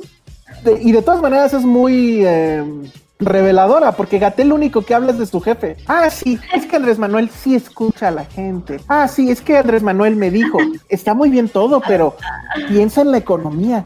¿Qué va a hacer la gente si no Sí. puede salir a trabajar? O sea, nos Eso- queda claro que Eso sí me saltó, fíjate. eh, esos, eh, hay, hay momentos en donde se va, iban a otros lados. O sea, la- el, pri- el primer capítulo creo que fue el que menos me gustó, porque estaban los de la mesa, pero luego se iban a entrevistas con gente que no era, que era- eran como invitados satélite o algo así, que, el, con- el concepto estaba raro ahí, la edición estaba rara, y está, es una lástima que sea el primero, ¿no? Sí, eh, lo debieron de haber dejado hasta el final, pero supongo que por el tema, es que ese es el otro problema. Viene Diego Luna a querer arreglar el país, pero el problema ya no es, o sea, digo, sí sigue siendo el feminicidio, las drogas, todo pero lo que ahorita nos apremia, pues es el virus, ¿no? El feminicidio entra Ah. bien porque están todos estos datos que son reales de que están aumentando la violencia en- en- en- hacia las mujeres porque están en sus casas con los maridos golpeadores, etcétera, y que Andrés Manuel dice que no. Eso es también la otra cosa que no deja de ser curiosa al final, ya para si quieren acabar de esto, es no puedes dejar de ver el programa sin saber o sin pensar que Luna era un tremendo apoyador de Andrés Manuel. Y si hay algo que queda claro con este programa, es que ya está completamente desencantado. Programa tras programa es mostrar todas las mentiras, las incoherencias o de plano estupideces que ha dicho Andrés Manuel. Desde que no es cierto que hay más feminicidios, que no es cierto que este, haya tantos muertos, que puede salir a la calle sin problema, ¿no? Cuando estaba pasando lo que ya sabemos, o que diga que las drogas las satanice y que diga que son lo peor, etcétera, ¿no? Entonces, eso es curioso, de menos, por decirlo menos. Pues no sé, se me hizo como muy lógico. Creo que, creo que, ah, o sea, vemos muchas personas así. O sea, como, Sí, claro, claro. eh, sí, ¿no? O sea, como, chale. Pero de- digo, o sea, sí es un dato a tener, ¿no? O sea, al final Sí. Diego Luna, pues ya, este, Ya claudicó en dejó- el punto y sí, ya dejó. No sé, sí está muy difícil no claudicar. Claro, claro. Entonces, No, a ver cómo vienen los otros. Yo creo que van a estar mejor, ¿no? O sea, porque sí va a ser el formato original que habían pensado para el programa. Y Sí, que bueno, espero. Espero que, que sí tengan ese, ese, esa onda. Yo, yo la verdad me la esperaba peor. pues sí, Goda, no esperabas nada. Yo la verdad. Yo no le he visto, un no se me cringe antojaba. inmenso, un cringe inmenso y la verdad no me dio tanto. Sí hay momentos de cringe, hay muchos. En, en el de las drogas está muy bien que entrevista, bueno, que invita al expresidente de Colombia, creo que es, Santos, y él es Sí. el que mejor speech trae, creo, ¿no? O sea, de que dice, pues es que se necesita voluntad política y nadie quiere aventarse Sí. la bronca, ¿no? Me- gustó. y demás. Me gustó el speech de la, de la chava que tenía enfrente, la que dice, o sea, sí, pero no estoy tan segura de que esto vaya a bajar los índices de violencia, que ella también apoyaba la legalización, pero co- con, más cuidado, como de- porque todavía estaba como insegura de... Sí, eso es, ella también me gustó. Está O sea, bien. sí le ofrecía buen contrapunto. Es que había contrapuntos. A veces siento que las mesas de opinión no hay nada y cada, cada quien está bien loco con su tema. Hay contrapunto, pero justo el problema es que te lo interrumpían con un Con el un postre. inserto de ajá, ahí viene el póster, así puta Pero madre. podríamos, podríamos hacer sobremesa sin la comida gourmet. O sea, igual y si le quitas la, la comida gourmet, pues ya es gente comiendo y hablando. Pero lo que sí creo que está padre y a lo mejor. Yo lo que sí creo que es clave es que sea una mesa en donde la gente esté una enfrente de la otra. Eso Creo sí. que eso en las mesas de opinión no sucede. Siempre estás como viendo hacia la cámara y no, no, no hay este encuentro de ojos.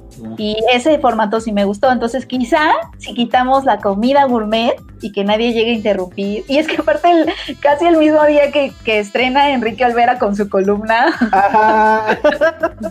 O sea, estuvo terrible, estuvo terrible. Y la verdad es que ahorita ya ni siquiera es tema de conversación, ¿sabes? O sea, ya lo que hicieron esos tres episodios se fueron. Vendrán los nuevos y probablemente. Vendrán los nuevos, pero bueno, mi mamá entendió por qué es importante tener la palabra feminicidio. Entonces, eso sí te lo agradezco, Ahí Diego. Luna. Ahora, la otra es que hagamos Filmsteria desde ahora comiendo. No sé qué Ay, opinan. sí. Yo creo que Yo sí, yo creo que sí, sí O sea, podría yo ser. podría estar ahorita degustando unos chiles en nogada que hizo Patty, que están increíbles. Oye, Puede sí, venir. dile a Pati que está cañona, están cañona. Está muy cañona, está muy cañona. Sí, ya me explicó cómo hacer, hacer ya ahí- me corrigió porque yo lo estaba haciendo mal. ya me corrigió. Sí, ya, se puso bien Olvera. Esa va a ser la nueva frase, se puso bien Olvera. Este, deberíamos de hacer una, deberíamos, deberíamos de hacer una fusión ahí con Gourmet, Josué. ¿De Y qué? ya poder tener platillos increíbles mientras hablamos de cine. o- Pero nos van a interrumpir cada vez que venga. Sí, es lo Un platillo. Yo estaría. Yo sí, si me invitan a una mesa así, ya lo dije, yo me la voy a pasar comiendo, me vale el mundo. Bueno, pero pues eso es Pan y Circo. Se supone que son 12 episodios o cuántos son, ¿Tú- ¿tú sabes, Penny? Ay, no sé, no, yo pensé que. No, si eran como 10, ¿no? Son 10, ok. Alguien me dijo el otro día, pero no me acuerdo O sea- si eran 10 o 12. Faltan muchos, no sé de qué van a hablar. Espero que en uno hablen de. Pues de Cuarón y de. ese, ese sí lo vería, ¿no? Que se juntaran y hablaran de sus experiencias de trabajar con Cuarón. y De, de la, del hostigamiento laboral. del hostigamiento laboral, exacto. ¿Cuántas veces les gritó ¿Qué, que si les ponía, si les ponía limón al cine? ¿Qué temas? El aborto seguro va a ser un tema, ¿no? El aborto, probablemente. El aborto. Eso también, en, en lo de la mesa de feminismo, eso también estuvo súper raro, ¿no? El único hombre él, y empieza diciendo un mea culpa de yo he tenido la culpa de muchas cosas, algo así dice. Y así No, dices, dice, yo tengo la culpa, dice. Órale. No, yo siento que no estuvo tan mal. eso estuvo. siento que ahí hay algo interesante. O sea, siento que ahí hay algo interesante. Rásquenle Oye, me hace comentario este increíble de nuestro amigo Eric Antonio. ¿De qué hablan si antes de la pandemia Filmsteria ya era comiendo? Ya se les olvidaron los dulces de Penny. Yo estaba en el futuro, Ay. Pero no lo sabía. Y ahorita por dentro así Vero como el meme, no nada más se ve el puño de Vero así. Y de, ah, sí es cierto. Pero debería ir a, a Pan y Circo a decirles, no, no, no, No. o comes o hablas. Seguro sí le dijeron a Osorio Chong, ¿no? No, no chopes así. Ya te imaginas, ¿no? Con la sopa. o sea, a mí sí me da miedo haber estado invitada, obviamente nadie me iba a invitar, pero haber estado invitada a la mesa de migración y haberle pedido un limón a Enrique Olvera. Al aire. Sí, no, se pone bien. Yo sí soy, nervios. yo lo siento, soy muy team volver en eso, ¿eh? No, mira, yo sí entiendo lo que quería decir Olvera, pero siento que le faltó un amigo editor. O sea, siento que él tenía una idea, pero no hubo un editor que le dijo, oye, Oye, no. Penny, a ver, tú, tú que sí vas a entenderme en ese sentido, porque lo, lo discutí mucho y me dijeron que, güey, que tengo muchos pedos. Pero siento que la columna es aún más inmamable, aún más inmamable a nivel lectura por el abuso de itálicas. Siento que en un texto, cuando abusas de itálicas, Ajá. Te pones en un Sí. nivel de, super- de superioridad, de, Porque además de son elitismo. este, francesas, o sea, son extranjerismos franceses de platillos. Que por ejemplo, yo estoy muy pelado con esas itálicas. Y por ejemplo, hoy que la estúpida Real Academia del Española, que son los imbéciles, que aceptaron Blue Jean, ya dijeron que pizza, como es una palabra 100% italiana, aunque llevemos usándola en nuestro argot, creo que la decimos por lo menos cinco veces a la semana, tiene que ir en itálicas. Y es como de, güey, ¿de qué hablas, idiota? ¿Es en O sea, eso no es un extranjerismo, no es un extranjerismo ya. O sea, yo por ¿En ejemplo, serio? yo en, en- en papel de Porque ya editor... sabemos cómo se pronuncia. Lo que pasa es que las itálicas Exacto. son para avisarle al lector que la letra que está leyendo no tiene, no tiene, o sea, no se pronuncia, igual no sigue las mismas reglas de pronunciamiento que en su lengua porque están en otro idioma. Entonces le avisan que no se va a pronunciar como él piensa. Pero si ya sabes que se va, cómo se pronuncia como pizza, Y también tiene que ver no ya con la, con los usos y costumbres. O sea, ya Pizza. en serio la, la escribimos y la decimos miles de veces. O sea, yo, por ejemplo, por lo menos en las revistas Pizza aparece dos o tres veces por edición y ahí está un gato ahí. Ahí está Haneke, siempre lo he querido ver. Aquí está Hanne, que, Mira, que salude. Ay, Mira, ¿Qué quiere? mira su Ay, patita. Está ahí, está medio enojado porque lo. Él pidió atún en la mesa de Diego Luna y no le dieron. No le dieron. Mal. Pero sí, no, itálica con pizza sí está muy raro. Pero Sí. ya leí la columna, dije, por sí, a Olveran muy poca gente lo quiere. O sea, gente que no está aquí. Dos, eh, su columna no tiene ningún sentido práctico y le faltó demasiada contextualización, que eso tiene que ver con la edición. Y en el tercer punto sí dije, es que es a nivel lectura, creo que pone, es como cuando escribes todo en, ital, en mayúsculas, parece que alguien te está gritando y te está regañando. Cuando escribes todo en itálicas, parece que es este güey que está así de con el vino, de "Ah, no sé más que tú, por Dios, mira cómo te voy a hablar. Entonces, así es una, así se lee como lector, entonces es parte de, es parte de la edición que no pasó Sí. por ningún. No me contrates reforma porque no quiero ir de, de traje Pero es, que todos los como, días. pero es que como Pero no sí. sabes, no, no supo escribir su idea y no tuvo un editor amigo, él quería atacar a quienes quería atacar por el título de su columna que era No sabes quién soy, esa esta clase política arrogante que llega y te amenaza, Sí. etcétera, ¿no? Que Sí. eh, eso, un personaje es como, creo que, o sea, es, es tirar para arriba, ¿no? Es pegarle arriba. Es Este, escupir para arriba. Bueno, o sea, pe- pero o, o pegarle para arriba, como dicen los comediantes, ¿no? Dar el golpe hacia arriba. Pero lo que lo que terminó haciendo es atacando a personas que les gusta el limón. Entonces, o sea, como que Es que, o sea, yo me junto ahí. que siquiera era la idea principal, pero porque escribió un súper Sí. mal su columna. Está mal, Es sí, que, claro. es que yo decía que era escupir para arriba porque, o sea, se queja de estas personas que Ah, son claro, ya, ya, ya te Pues, entendí. culeras, arrogantes. Pero, pues, son las que pueden pagar tu platillo, mano. O sea, clientes, son tus claro. clientes. ¿No quieres esos clientes? Pues no sé qué vas a hacer. Al menos Pero- en este país. Son tus clientes, ¿no? Al final. O sea, Pero esa lectura nadie la hizo. No, Esa pues, lectura nadie la la hizo. Pero O sea, No, exacto, pero- estaríamos teniendo otro debate, ¿no? Como de, oye, pero si son tus clientes o no, pero no lo estamos teniendo No. porque nadie leyó eso. Sí, no. Pero para mí era, ese era como que el asunto claro. O sea, te estás quejando de la misma, de la gente que pues, tiene la lana para pagar eso. Ahora, Claro. pues, está de la jodida, pues sí, porque nadie se puede poner en ese plan por mucha lana que tenga, pero pues no sé por qué va junto con pegado a veces eso, ¿no? En fin, nunca he ido al Yo- Puyol. Yo la única analogía que hice. ¿Por qué limón? O sea, ¿por qué no? ¿Por qué atacó al limón? O sea, Es que no. El limón no que tiene la culpa. El limón no tiene- por qué se había embarrado. Ay, ya sé. ¿Verdad? Y me hubieras echado la culpa. La única analogía que hice fue como de así, no vas a la. O sea, sí está mal la gente que pide limón en, un- en el Puyol, en ese tipo de restaurantes, sí, sí está mal, la neta. El cliente no tiene la razón ahí, no, no la tiene. Por eso vas a ese lugar. Por eso vas a ese lugar. quiero, ¿no? O sea, puedo decir, oye, me traes un limón, ya sé que no tengo la razón, pero me lo puedes traer. No te lo van a traer. Pero si estoy pagando mi Es que- comida. Pero no, pero en primer lugar no, lo, no, lo, no pedirías el limón, Penny.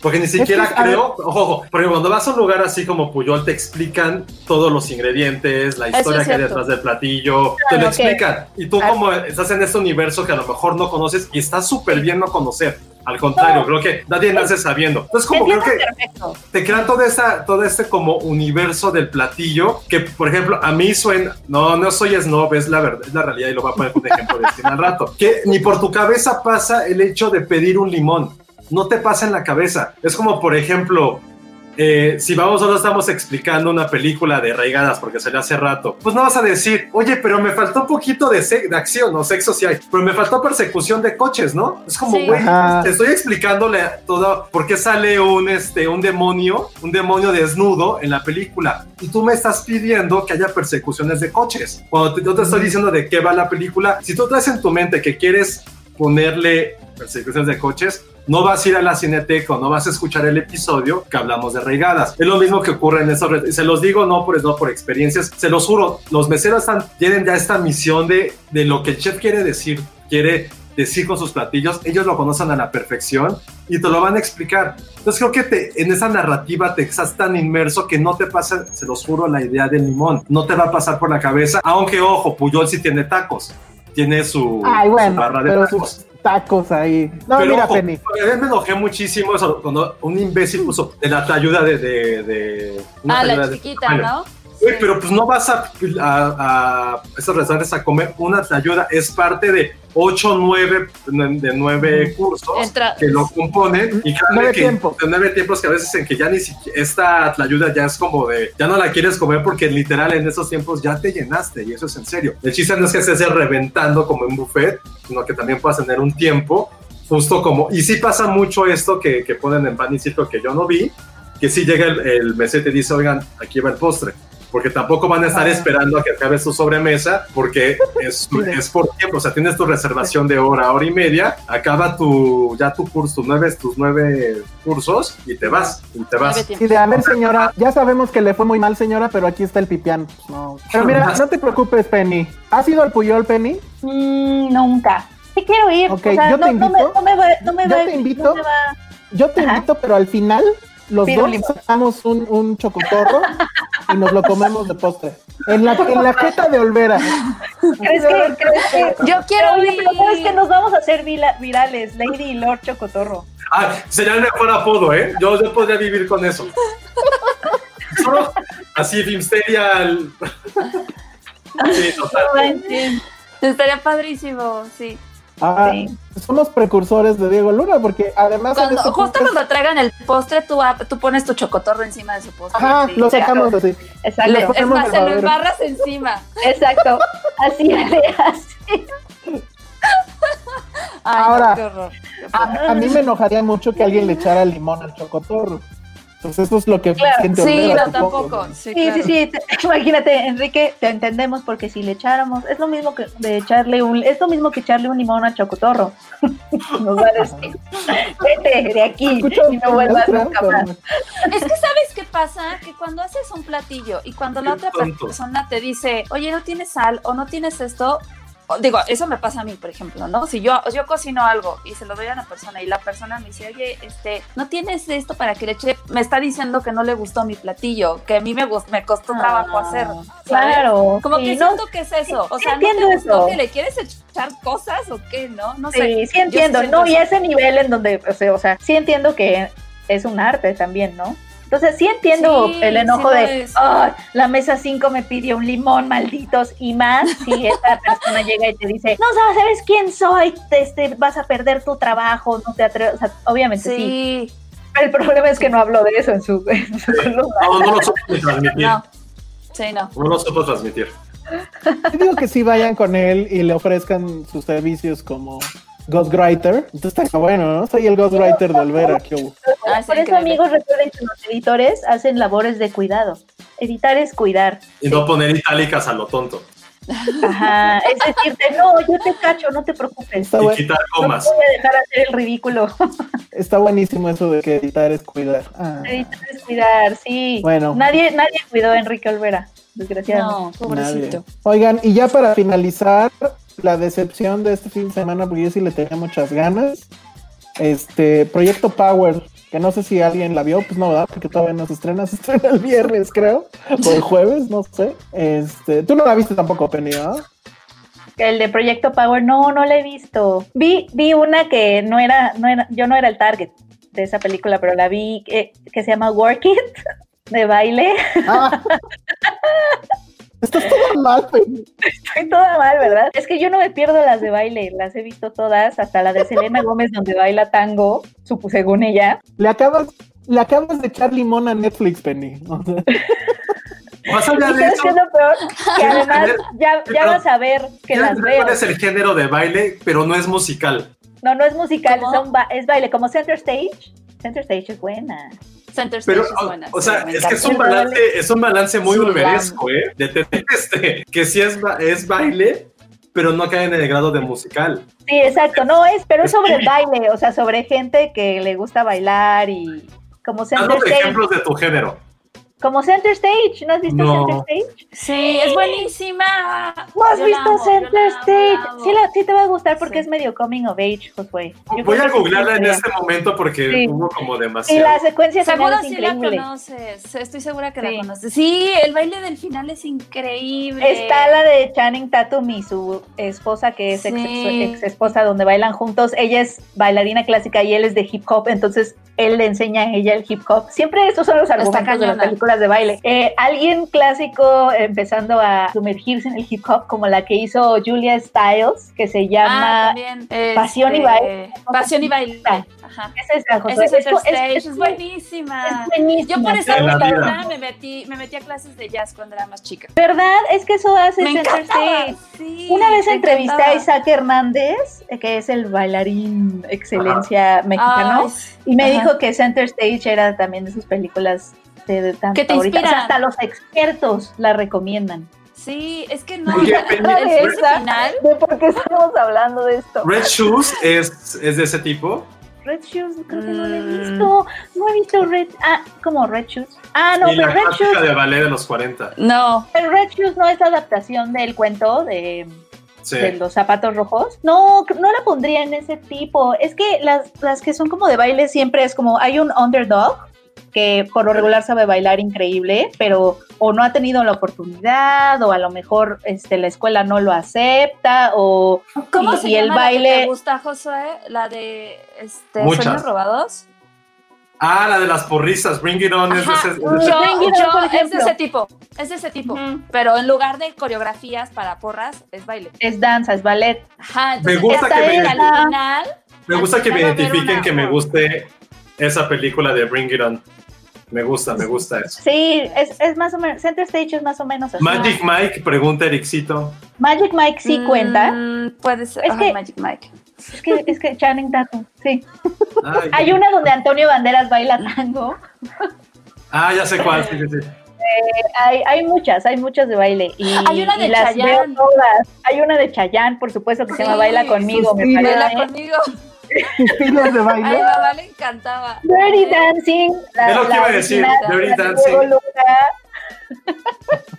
Patrick Swayze es el padre del género, entonces. Exactamente. Sí. Y hay muchas, hay, hay varias. Y esta que se estrenó en Netflix es igual super teen. De hecho, yo no soy el target, o sea, Ne- Netflix va a decir, ¿qué te pasa? tía?". Pero está padre porque es una chava que a diferencia de todas las películas de baile que ha habido así por haber del, del estilo, ella no sabe bailar. Eh, es decir, o sea, es una película sobre cómo el baile no es nada más para estos protagonistas que saben bailar increíbles y que son diamantes en bruto, como sucede en todas las películas de baile. Ella es una, haz de cuenta, como una, una nerd que por azares del destino necesita entrar a un, a un equipo de baile y su, ami- su mejor amiga sí es bailarina, entonces crean un grupo de baile con los outsiders de su escuela, ¿no? Que eso sí es como muy cliché quizá, pero está padre, me gustó. Muy bien, Penny. Es que sí, en la, en la danza hay muchísimo elitismo. Eso pasa mucho. Yo, yo, yo bailé mucho tiempo y sí, en las academias de baile solamente les enseñan a los que ya saben bailar. O sea, los maestros están muy pendientes de, solo de los que bailan bien, a ellos los ponen adelante, los otros atrás. O sea, sí hay mucha, sí hay muchos ambientes tóxicos en la, en la danza. Entonces, está padre que esta película Teen, que es para justamente los chavitos, sea como el mensaje de necesitas ser la, la, prima bailarina para disfrutar del baile. Todo el mundo puede disfrutar del baile. Hay una escena incluso donde eh, hay personas que no tienen una pierna, etcétera, haciendo breakdancing. Eso está padre. Oye, qué pena. Hay gente sin piernas bailando breakdance y yo no puedo bailar ni. Está muy cañón porque la fuerza en los brazos que tienen esas personas. Ajá, como que el baile es para todos, no nada más para. Para mí no. Los que bailan excelente. Para mí no es. Anímate, Elsa, baila. Quisiera, pero no sé. Oigan, ya está, ya está empezando la ronda del, del, de los tamales, los camotes. ¿Te diste cuenta, Penny, que en un capítulo de Pan y Circo se les coló el audio de un, de uno de los camotes? Sí, sí, sí. Bueno. Me, me, sentí bien. O sea, dije, si les pasa, si le pasa a Diego Luna, que no nos pase a nosotros aquí, pues bueno. Quizá también es lo que decías, que les hace falta al menos estar más contextualizados, ¿no? Porque eran casi bodegas en donde estaban los primeros capítulos y a lo mejor en una mesita en Xochimilco, como se supone que sí, antiguo, no así, ¿no? Como de... Sí, es que estaban buscando como que el escenario, además estaban tratando de copiar esto del Hombres de Negro, ¿no? Que eh, si te acuerdas de ese programa en el 11, alguna vez lo viste tal vez, que era Aristegui, etcétera, en una mesa, pero todos traían camisas negras y el fondo era negro, o sea, nada más se veían las caras y las manos. Pero bueno, el tema era para que te centraras justo en lo que estaban diciendo y nada te distrajera. Aquí como que lo intentan copiar, pero bueno. Oigan, pero de lo que quería hablar y ya para irnos, porque ya esto ya está alargando mucho, es este de Proyecto Power, que es esta película que creo que sí es de, Netflix, original de Netflix, donde sale Jamie Foxx y Joseph Gordon-Levitt. La idea es, me parece que es muy buena pero la película es muy mala. ¿De qué trata la, la, película? Es, imaginen este, o sea, bueno, es superhéroes y todo esto, pero imaginen que existiera una pastilla que cuando tú la tomas, que es como una droga, te da superpoderes por cinco minutos. Pero es siempre, o sea, la pastilla como que va a decidir o, o, o saca el, el poder que tienes y siempre te da el mismo poder. Claro, el problema es que si tu superpoder es, no sé, este, prenderte en llamas, ¿no? Como el de los cuatro fantásticos. Sí. Pues a lo mejor también te quemas tú o vas a quemar a todos a tu alrededor o no sé, o sea, el chiste con, con la película es que llega un cargamento de estas pastillas, no me acuerdo a qué, a qué estado, es, la pastilla se llama Viagra, exactamente. Llega un cargamento de esas pastillas a no sé qué estado de, de Estados Unidos y todo mundo, eh, pues, o sea, las empiezan a distribuir gratuitamente, no se sabe por qué, pero obviamente empieza a haber muchos robos, asaltos, etcétera, porque todo mundo tiene superpoderes. Y Joseph Gordon-Levitt, pues es un policía que está intentando ver qué está pasando ahí, porque quién llevó esa pastilla, etcétera. Y Jimmy Fox es el clásico personaje de tuve una pérdida irreparable ah. en mi pasado y también atormentado. Ajá. Entonces, híjole, pues mal. La la película es una ópera prima de dos tipos que yo en la vida había visto, Henry Just y Ariel Schulman. Tiene obviamente muchos efectos especiales, muy llamativos, mucho colorido, pero sí es de estas clásicas como body cup movies, pero de este Mendoza, ¿no? ¿Se acuerdan de toda esa saga de, de Los Simpsons? De aquí nos llevamos por el libro, McBain. Sí, sí, sí. Oh, toma tu libro, ¿no? Así, o sea, trae un chorro de esas escenas. Están parodiando o homenajeando conscientemente a las películas de Clint Eastwood, pero le meten el tema de los superhéroes. De repente el, el supervillano es este Rodrigo Santoro, así over, over the top, de él es el villano y, va a destruir al mundo y bla, bla, bla, y le va a vender la pastilla esta no sé qué dictadora sudamericana cuatrotera, ¿no? Y también está por ahí una niña que es dealer, pero que está en eso porque quiere cuidar a su mamá. O sea, un dramón que nada tiene que ver con un asunto que pues, la verdad es que daba para más. Y bueno, raro porque cómo le hicieron estos dos tipos para tener en la nómina a Jamie Foxx, a Joseph Gordon-Levitt, eh, inclusive a Santoro, yo no creo que sea tan barato, pero bueno, lo, lo, hicieron y pues no, yo creo que ese es el clásico, o sea, si vienen y te lo cuentan, pues dices, sí, sí quiero estar en eso, ¿no? Pero pues ya, sale la película y dices, wow. No sé si recuerdan que yo les había comentado que había visto el panel de esta película en en la Comic Con este, por internet. Y que yo decía, bueno, es que sí no se prepararon nada porque la periodista estaba preguntando puras idioteces. Ya entendí por qué. La película es una basura. Entonces, bueno, pues estrena el jueves en Netflix y pues ahí si quieren darle una vuelta, pues la verdad es que creo que estarían perdiendo un poco de su tiempo. Igual y vean otra mesa con Diego Luna. o, o vean este programa otra vez. Y bueno, pues ahí está. Creo que eso es todo lo que hemos visto, ¿no? ¿Ustedes vieron algo? Sí, se me va. Sí, yo sí voy a ver Project Power este fin de semana. Pues vela, a ver qué tal te va. Vela, vela con tus papás, con tu papá. ¿Qué A ver qué poder les gustaría tener si tuvieran esa medio ruleta rusa de poderes con la pastilla? Volar. No engordar al comer. No manches, Exacto. es un gran poder ese. Ya. Pero Ese ni lo pensé, ¿eh? Hace mucho. Ese ya lo había dicho. Eh, ya hace no es mucho. cierto. Claro que sí, en días pasados había dicho ese poder. Pues ya, copión, pues volar. Para ¿Volar? un ratito de aquí. Aunque sea son- Sí. solo cinco minutos. Dura cinco minutos, ¿no? Ah, Sí. ¿no dura unos cinco cinco minutos? Solo- Sí, pero solo está bien porque minutos. te la tomas, te a- así metes Te toda la comida. Ajá. No, porque es una experiencia en el. No, yo sí me atascaría. Sí me da tiempo en cinco minutos de comerme tres Yo creo que te rebanadas de ahogas, pizza mínimo. ¿no? creo. No, Ale, no. Sí, no, inténtalo. Es como Homero cuando come donas en el No sé, infierno. No lo disfrutaría lo suficiente. Sí. No, Entonces no tú volar, Ale, sí está padre volar por cinco minutos. Pero después, No. ¿cómo te regresas? O sea, pone tú que Ale huele, no sé, a Tijuana. ¿Y luego qué? Pues Ay, otra no seas pastilla. torpe, no me voy a hacer eso. No, va, no le va a alcanzar Bueno. tiempo para volar a No, es que no sabemos qué tan rápido huele. Pero puedes. No, pero puedo hacer Ponerte un cronómetro. Puedo volar de aquí a cinco minutos, aterrizo, ajá, aterrizo, me De hecho, por ahí, en la película, en la película hacen ¿Ah? eso, o sea, siempre se ponen Ajá. como que en el reloj El, y lo el- ponen el en el cronómetro. ajá. No, el de comer no me Ah, gustó, la neta. Lo quito, me lo quito. Bueno, yo robo el de Josué. No, pues ni modo. Es que el de Josué mata todo, creo. Ya, No, ¿para pero cinco minutos es muy poco. Cinco minutos es muy poco. ¿Para qué quiero volar y para qué quiero super fuerza? Oye, no, ya sé, ya sé, si solo, ¿qué, ¿qué pasa si el poder que obtienes es de parar el tiempo? Entonces duraría más tu poder. Ah, ¿No? Pero nada más tienes una, es como de. Pero está bien porque paras el tiempo y puedes dormir. Cinco Leer. minutos, Penny. No, si vas a Ya sé cuál si quiero yo. Bueno, ahorita, sigan, sigan. No lo usaría para dormir. No sé cuál. ¿Cuál? ¿Cuál? Yo regresar en el tiempo. Cinco, ¿Cinco minutos. minutos? Claro, regresas Oye, cinco minutos y es no como esta mal. decisión. O sea, cinco minutos atrás y son decisiones, claro. Oye, no, pero ahí duraría cinco minutos tu regreso al tiempo. O más bien, Más bien tú, Esa sí esta- es una buena estadía en el pasado duraría cinco minutos, duraría ¿no? cinco No, minutos. Es, ¿No? o sea, la habilidad es viajar en el tiempo. Tengo cinco minutos para viajar al tiempo que yo quiera y en esos cinco minutos puedo hacer lo que yo quiera. Ah, ok. Pero te regresa. Pero te regresaría. Ah, Sí. ok. Pero sería Está otra bueno. realidad, entonces ahí. Sería no, como Homero, seguramente. Cinco no minutos toques para nada. cambiar, cinco minutos para cambiar una decisión que hayas tomado. Exacto. Y regresas. Pero regresarías a ese mismo, Ajá. a ese mismo tiempo en el cual tomaste esa pastilla, porque a lo mejor cambió tu decisión y nunca vas a conocer el que te dio la pastilla. ¿Mm? Toma eso, Martin McFly.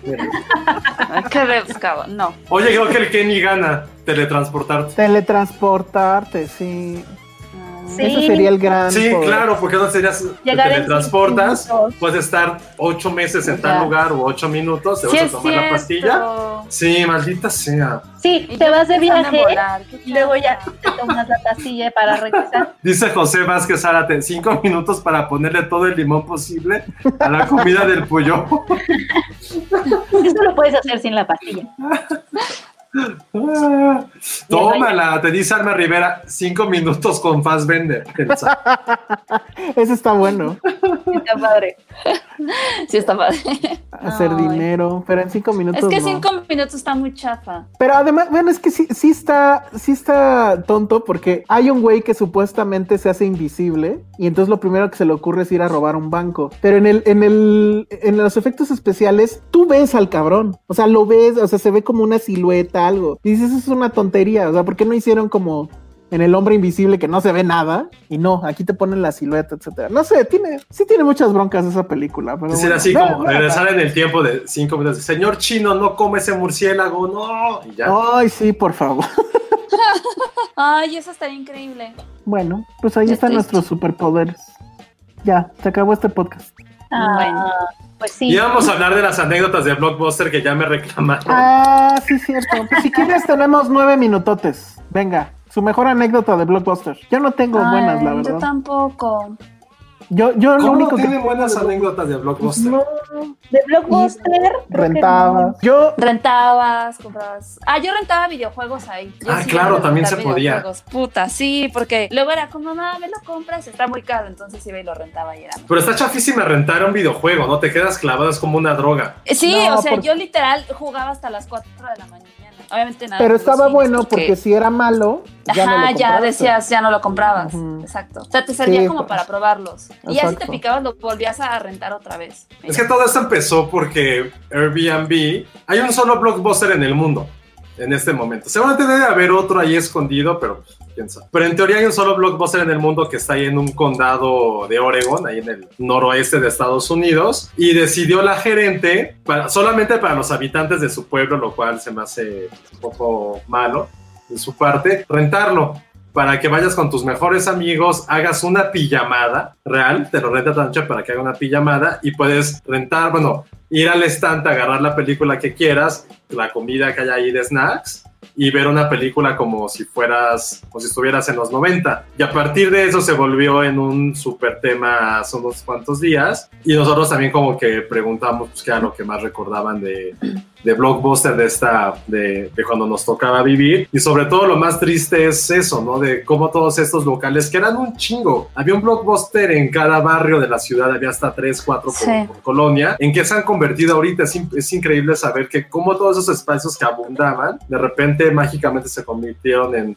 en otras cosas. Entonces creo que todos crecimos con, con Blockbuster, todos perdimos la credencial de Blockbuster miles, miles de veces, todos teníamos que correr a la puertita que tenían como ese buzoncito de dejar la película para que no te cobraran al siguiente día. Que- y si estaba bien cruel eso, ¿no? Que había unas películas que solamente podías rentar en menos de 24 horas y era así en chinga regresarlas al otro día. Los estrenos. Ah, sí. Los estrenos eran los que te los rentabas. Que eran rojos, aparte eran Ajá. como de... Eran ¿Alguno de rojos. ustedes, ¿Alguno de ustedes trabajó, quiso trabajar en un blockbuster? Yo sí, ese era mi sueño. Yo también fueron mis pequeños sueños. Yo siempre quise trabajar en un blockbuster. ¿Pero Ay, por Ale. qué o para qué? ¿Por qué Se no? me hacía súper padre. Sí. no manches, O sea, tenían ahí las películas, se o sea, no sé, se me hace bien padre, la verdad. Sí, estaba padre. A mí me daba bajón que no trae, o sea, que te la rentaran sin en la portada original. Sí, a O sea, mí eso no- también. Eso no me gustaba, porque bueno, yo venía de Videocentro. Videovis- Videocentro. Y ahí sí te daban toda la portada original y todo. Lo que me acuerdo mucho de Blockbuster, o sea, sí era así de wow, es un mundo mágico esto, es que la rentabas por varios días, que costaba menos. Y la primera vez sí fue así de no mames, o sea, te llevabas Pero si te 10. pasabas, te hablaban Sí. todos los días. Güey, yo ¿Te le hablaba? debo. ¿Te hablaba? yo debo yo nunca me pasé. A, a dos blockbusters diferentes les debo películas. Sí, sí, sí. No Una- manches. No la entregué a tiempo por una semana completa porque se quedó en un carro que se le llevaron a Acapulco, no sé. Entonces, pues hasta que regresé el carro y ajá. Y cuando fui a ver cuánto debía, les dije, no, están locos, no voy a pagar nada. ¿Cuánto Y les pues me hice, güey. No me acuerdo. Digo, seguramente tampoco era tanto, pero para mi poder adquisitivo. Este, y entonces ya no volví a ese lugar y me estuvieron a hable y hable y hable. Y luego abrieron otro más o menos cerca de mi casa y entonces ya fui a ese, pero ahí me pasó igual, no sé cuál no regresé. Y todo es lo mismo. Y entonces ya me hablaban de dos blockbusters diferentes. Mi mamá bien enojada. Este, y ya dije al diablo, pinche blockbuster. Oye, en Videocentro te cobraban por no rebobinar la película. Es que Claro. yo no me acuerdo de, yo no me acuerdo Eh, de eso. En Blockbuster también, ¿no? ¿O no? No, en Blockbuster no había solo DVDs, ¿ya? Ya nos llegó con Ah, DVD, ¿no? bueno, sí, puede ser. Es que yo no me acuerdo de, de Yo no me video- acuerdo tampoco. cine, yo casi no me acuerdo.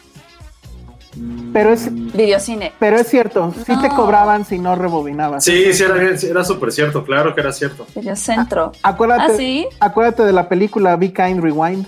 Sí, claro. Pero por ejemplo, en el blog, Ay, extraño los en el blockbuster este del Airbnb, ¿son DVDs o son betas y Son VHS? DVDs, ¿no?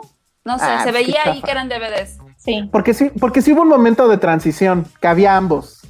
Y solo los estrenos estaban como que en DVD y Ah, luego claro, todo lo sí. demás estaba en, en Sí, cassette. cierto. y, y tú todavía Sí, no sí, tenías DVD porque eras pobre. Y tú así, Pero es que era padrísimo, porque aparte si querías una película, o querías un videojuego, lo ibas, lo apartabas y te regalaban que el póster o te regalaban la playerita. A mí me regalaban unos pósters increíbles de los Simpsons, padrísimos, de Sí, X-Files, eso sí, justamente. le regalaban, Te regalaban cosas cositas, ajá, está bien padre. Pero yo tengo una tostadora de Darth Vader que es increíble y la compré en un blockbuster, me acuerdo. ¿Y sirve todavía? Sí, venden cosas, todavía sirve y sirve increíble. Y aparte tú están los panes y dice Star Wars. el pan. Ah, pero ¿y sale Darth Vader? Es, es... No, o sea, la tostadora es de Darth Vader, o sea, es- el Ah. casco y todo, y ya le mides ahí de dark side o light side, y ya es para medir el, el tipo de pan que quieres, si lo quieres muy negrito o lo Oye. quieres más blanquito. Eh, Eric, que traba- Eric trabajó en un blockbuster y nos dice esto. Sí había VHS en blockbuster y teníamos rebobinador, pero no se cobraba, lo cual era algo que presumíamos a diferencia de Videocentro. Eso se quitó con el DVD. Pues sí. Esa era visión, bueno, llegó Netflix y pues ya no, ¿verdad? Pero esa era una pequeña visión que tenía Blockbuster. Yo la verdad sí tengo muy grandes anécdotas de Blockbuster. Hubo un momento en que vivía literal a una o dos cuadras, pero mi primer pago profesional, profesional, Ajá. fue una tarjeta de Blockbuster ilimitada. Ese fue mi Wow. primer pago profesional. Cuando trabajaba en Cinemanía, como a los 10 y... No, ya tenía como 20. Como era como más... Era peor que becario, porque ni siquiera era becario. Era como de, pues no te pagamos, pero toma esta tarjeta de Blockbuster y renta lo que quieras. Y yo así de, ¿cómo? Digo, sí, güey, pues nada ve a esta sucursal, ahí la tenemos como nuestra cuenta abierta y este... Y renta lo que quieras. O sea, nada más no la cagues, no la entregues tarde, pero renta las películas que quieras y con eso te pagamos. Y yo así de, no mames, esto es real. O sea, creo que fue mi mejor época de la vida poder hacer eso. O sea, que te pagaran rentando películas fue increíble. Y después en 2009 o 2000, no, ¿qué año fue? En 2012 manejamos un, con unos amigos, hicimos una agencia de redes sociales y ganamos la, y ganamos la cuenta de Blockbuster. Órale. ¿En serio? Sí. Pero después entramos a trabajar en una agencia real que no era nuestra, nos pagaban como ocho veces más y fue de bueno, pues gracias, pero no podemos jugar al mismo tiempo. eso. Y, en Ah. esa, y en esa misma agencia, seguramente sí recuerdas tu Penny, en esa agencia que trabajé fue la primera que tenía Netflix en redes sociales y toda la Ah, campaña. poco. y esa cuenta yo la gané, fue mi último trabajo que hice. Ah, órale. Oye, eso está padre. Sí, pero sí estaba bien padre eso de que me pagaran con... Eso pueden hacerle con sus becarios ahora, en Cine Premier, pagarles con una cuenta de Netflix, quizá. No es lo mismo, pero está padre, es como toma. Pues si toma una cuenta de Netflix. Oye, no está mal, ¿eh? Si mete chavitos de 20, uno, de 20 años que les dijeras eso. No, No Josué, existe precarices el internet. trabajo. Exacto. ¿Qué? Y además ya No existe el de los torres. Sí. No, pero es que yo literal no trabajaba. Era como de, oigan, quiero escribir aquí. Digo, bueno, haz reseñas de lo que veas. Y Ah. renta. Y conoce de cine. Y luego me decían así, por ejemplo, si vas a hacer un artículo, saca pantallazos de las de algo que veas de las películas y así este porque No, era no era como 2005 2006 no era tan fácil como voy a googlear entrar esta película no existían muchas no podía ser no era como ahora que encontrabas casi cualquier película en Steam antes Ya. era muy complicado entonces también de las películas las ponías en la compu y les tomabas pantallazo y eran como de mediana calidad y también pues era como la justificación de por qué Claro. tener tantos de por qué rentar tantas películas Por eso, pero ahorita no le puedes pagar a un chavo eso porque Por te va a decir. ¿para qué quiero eso? Sí, claro. si tengo torrent. Sí. Ah, no, pero ya existían los torrents en esa época, pero no era lo mismo, no era lo mismo el hecho de, de poder este, ir eso. Ay, sí, era súper emocionante. Sí, era una experiencia, la verdad. O sea, me acuerdo que los fines de semana mi papá nos decía de repente así de, ¿quieren ir a rentar una película? Y era así de, no manches, sí. Era increíble, increíble, increíble. A mí sí A me mí- gustaba mucho. Lo, y lo último que me gustaba de Blockbuster era que sí vendían Blu- Blu-rays a buen precio. Y luego Sí, tenían, sus, también. Tenían sus También. días de ofertas al 50%, los box sets. Ujú. Y sí salías igual, así con un chingo de madres. Sí, Y es luego- cierto. Aparte vendían ediciones especiales. Ajá, ahí Ajá. también me hice de muchas ediciones especiales. Vendían, y ya al final, final, final, vendían monitos, o bueno, juguetes pues. Y ahí sí Ah, estaba muy cabrón. Te- a- a- por ahí arriba anda una edición de un Robocop que no he vuelto a encontrar nunca en la vida. Y ese fue del último blockbuster. Nos dice también Eric, dato, los empleados teníamos derecho a cinco rentas de películas gratis y dos videojuegos a la semana. Ese era Ay, la quiero tra- trabajar ahí. Bro, Eric, Es que por eso sí todo el mundo lo sabíamos. Todo el mundo sabía que tenías rentas gratis. Ese era como el punchline de querer trabajar en, en Blockbuster y sentirte como Tarantino viendo todas las películas que tú quisieras. Ajá. Y aparte siempre mi sueño fue que alguien me preguntara, oye, oiga joven, ¿qué película me recomienda? Y tú así de llevarlo al estante donde estaba la película que le recomendabas. Güey, sí estaba súper chido. Sí, se me Sí, hace estaba como- bien padre. A mí se me hacía súper cool, súper, súper cool. Yo siempre No, quise pues, yo, trabajar en yo ya trabajaba en un trabajo real donde sí pagaban. entonces, no. Ay, gracias. Perdón. Ve, Bueno. sí había un call center de Blockbuster para llamar a los morosos. Ajá. El primero que abrió fue el centro de distribución de Blockbuster que se encontraba en Tlanepantla, Estado de México. ¿Ven? Satélite siempre representando lo peor, ¿ven? Oye, si tienes la base de datos, ya bórrenme, ¿no? Digo, ya, ya pasaron más de 10 años. Oye, sí es Ya, cierto. Y, seguro, ya. y me acuerdo mucho que cuando estaban cerrando estaban vendiendo las películas así de ya por 10 pesos llévenselas. Yo sí fui, Yo- yo, sí fui a comprar. Sí, un- yo, yo también. también. Pero sí fue triste, único- ¿eh? Porque sí. Sí. dices, ya. Lo único Y luego que no fue- conseguí fue un control para Xbox que quería, porque los estaban rematando también. Y luego no sé si se acuerdan que los compró TV Azteca y los renombró como Vi algo, Ah, no sí, me acuerdo. cierto. Ajá, sí. Pero igual cierto. duraron, Duró en realidad como- era una, duró meses, pero era una estrategia para hacerse de los de los terrenos. O sea, al final lo único que me- valía, me- sí. o sea, al final Era lo único que valía nombre. era el terreno, no, los terrenos. Sí. O Ah, sea, terreno, bueno. Blockbuster hubo, hubo un momento donde era más valiosa por los terrenos que tenía comprados que por la empresa en sí. O sea, de ese Pues- tamaño fue la crisis. Yo me acuerdo mucho porque cuando estaba en Corazón, justo en, en frente sobre eh, la avenida, había un blockbuster y me tocó justo la transición de y que se pusieron ese nombre, ay, no me acuerdo cómo se llama, pero era naranja, me acuerdo, y ahorita Sí. es, un, es un Starbucks. V-Store. V-Store, era un V-Store, sí, Ujú. chafísima. Y tam- pero igual, eh, cuando ya iban a cerrar, así prácticamente tiraron todo. O sea, de Sí. que ya llévense todo, llévense todo. Y a mí me tocó ya el último día y sí me traje unos legos y así, súper barato. Oye, sí es cierto, los jueves eran ofertas en Blu-ray, los martes de 2x1 en rentas, los lunes de videojuego en renta menor precio. No me acordaba de eso y sí. Sí, es cierto. Yo nunca, Sí, era me- yo cierto. creo que nunca fui consciente de esos días. Ay, Penny, porque aparte No, se- como... se- seguro sí, pero no te acuerdas ya. O sea, yo no me acuerdo ¿Crees? que no me lo decían. Ah. Los sí, lunes era seguro sí. videojuegos en renta a menor precio. No, creo Es que, que- nunca. es que para Penny- tantito con, los, con las promociones. Hasta la ponían en la entrada y tenían creo que también una gaceta, ¿no? O algo. Súper fan, Alejandra. así. Sí, es que yo quería trabajar ahí. ¡Dale, qué increíble! ¿Y por qué no lo, o sea, pero lo intentaste? Mi papá no me dejaba trabajar. Ah, Mi papá, mi papá era así de, ¿quieres trabajar cuando termines de estudiar? O sea, no me dejaba ni siquiera... Ya. Por ejemplo, yo quería meterme a... tra- Una vez intenté meterme a un Nutriza, porque yo decía, yo quiero dinero, y mi papá no me dejaba. Entonces, pues. Chale, qué mala. Y yo recuerdo mucho que en el periodo después de Navidad, bueno, eh, la primera semana del año, o sea, del año nuevo, siempre ponían un chingo de descuentos, los, todo, todo estaba en descuento, porque siempre me daba mi regalo de Día de Reyes, me, me daba mi autorregalo de Día de Reyes, yendo el 5 de enero a Blockbuster a comprar películas. Me acuerdo que la, una de las últimas que ya compré fue la de Hangover, pero una edición especial que traía un tipo Funko y una playera de como del Ya bebé. tengo la playera. Y la compré en Blockbuster Wow. esa, los, los Goonies y una edición así súper mamona de Seven. sí. O sea, esa fue mi Ah. última Navidad, mi último día de Reyes en Blockbuster, haber sido como en 2011. ¿Todavía tienes esa caja de Seven?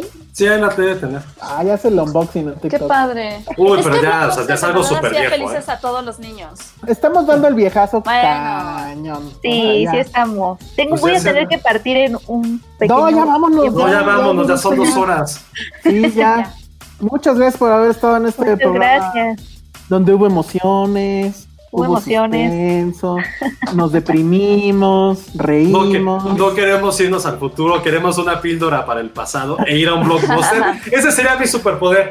Ir a un blockbuster otra vez y olerlo y escuchar como que apestaba a palomitas y ver el estante de cine de arte y ver los estrenos Sí. y lo de niños. Y las teles arriba con los avances, Uh. películas.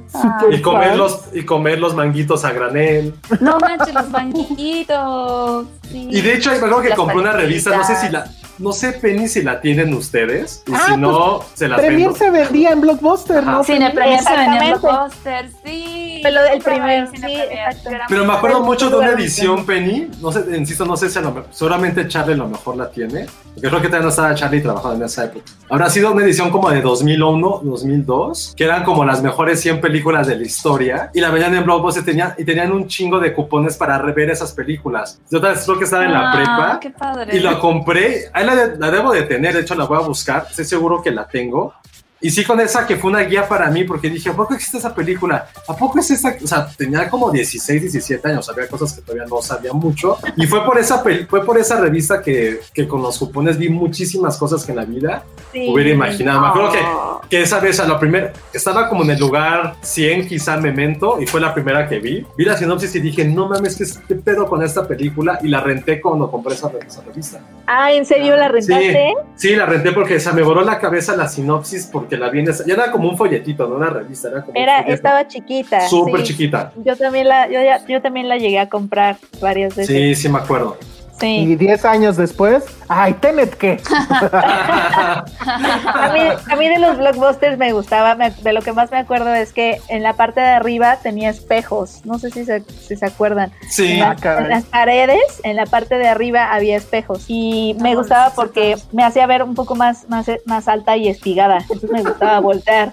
Mientras mi mamá buscaba películas, yo me la pasaba volteando a ver si ya me veía más espigada que antes. Oigan, ¿y a ustedes les tocó. Esos blockbusters con la parte de cine de arte dividida por, Sí, por, sí. por directores?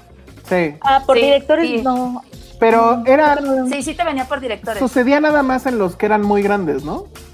O sea, yo, En los más conocidos. ajá, en el de que estaba al lado de la Gandhi, otra que también va a desaparecer, según me entero, Ay, sí.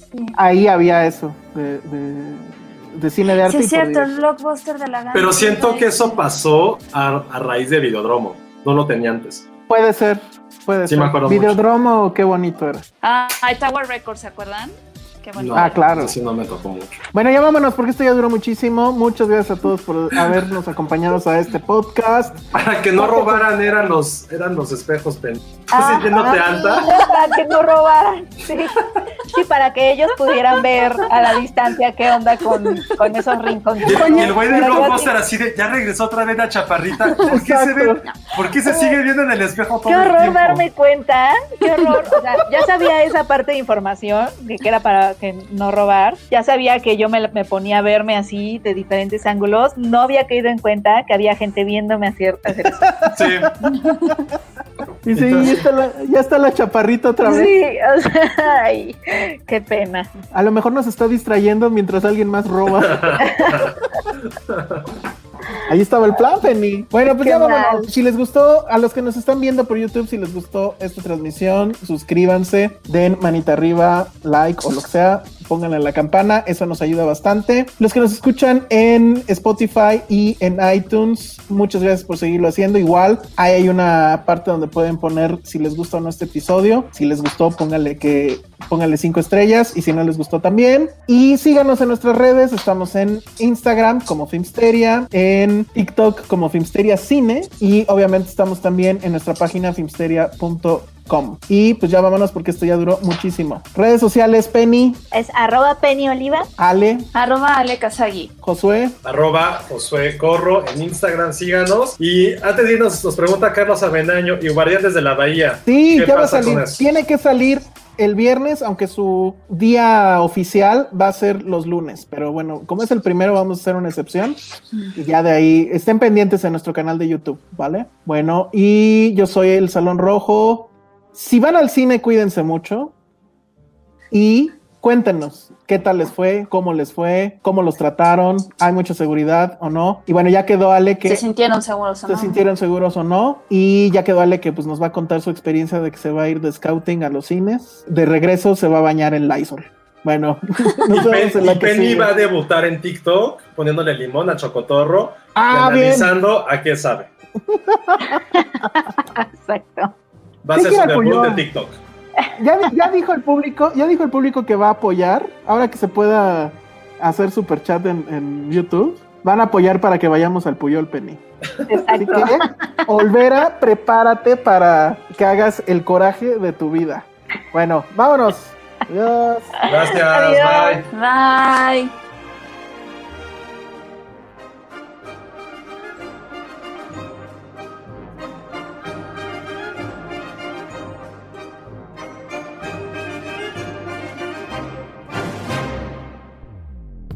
Dixo presentó Filmsteria, con Penny Oliva, Alejandro Alemán y Josué Corro. La producción de este podcast corrió a cargo de Verónica Hernández. Coordinación de producción, Verónica Hernández. Dirección General, Dani Sadia. If you thought the only way to get a more defined jawline with natural looking results was through surgery, think again. Juvederm Volux XC is a non surgical injectable gel filler that improves moderate to severe loss of jawline definition and can help you achieve natural looking results with little downtime. Even better, this improved definition lasts up to one year with optimal treatment. No maintenance required. Improve jawline definition for a smooth, sculpted look with Juvederm Volux XC. For important safety information and to find a licensed specialist, visit juvederm.com. That's J U V E D E R M.com. Not for people with severe allergic reactions, allergies to lidocaine, or the proteins used in Juvederm. Common side effects include injection site redness, swelling, pain, tenderness, firmness, lumps, bumps, bruising, discoloration, or itching. There's a risk of unintentional injection into a blood vessel, which can cause vision abnormalities, blindness, stroke, temporary scabs, or scarring. Talk to a licensed specialist to find out if it's right for you.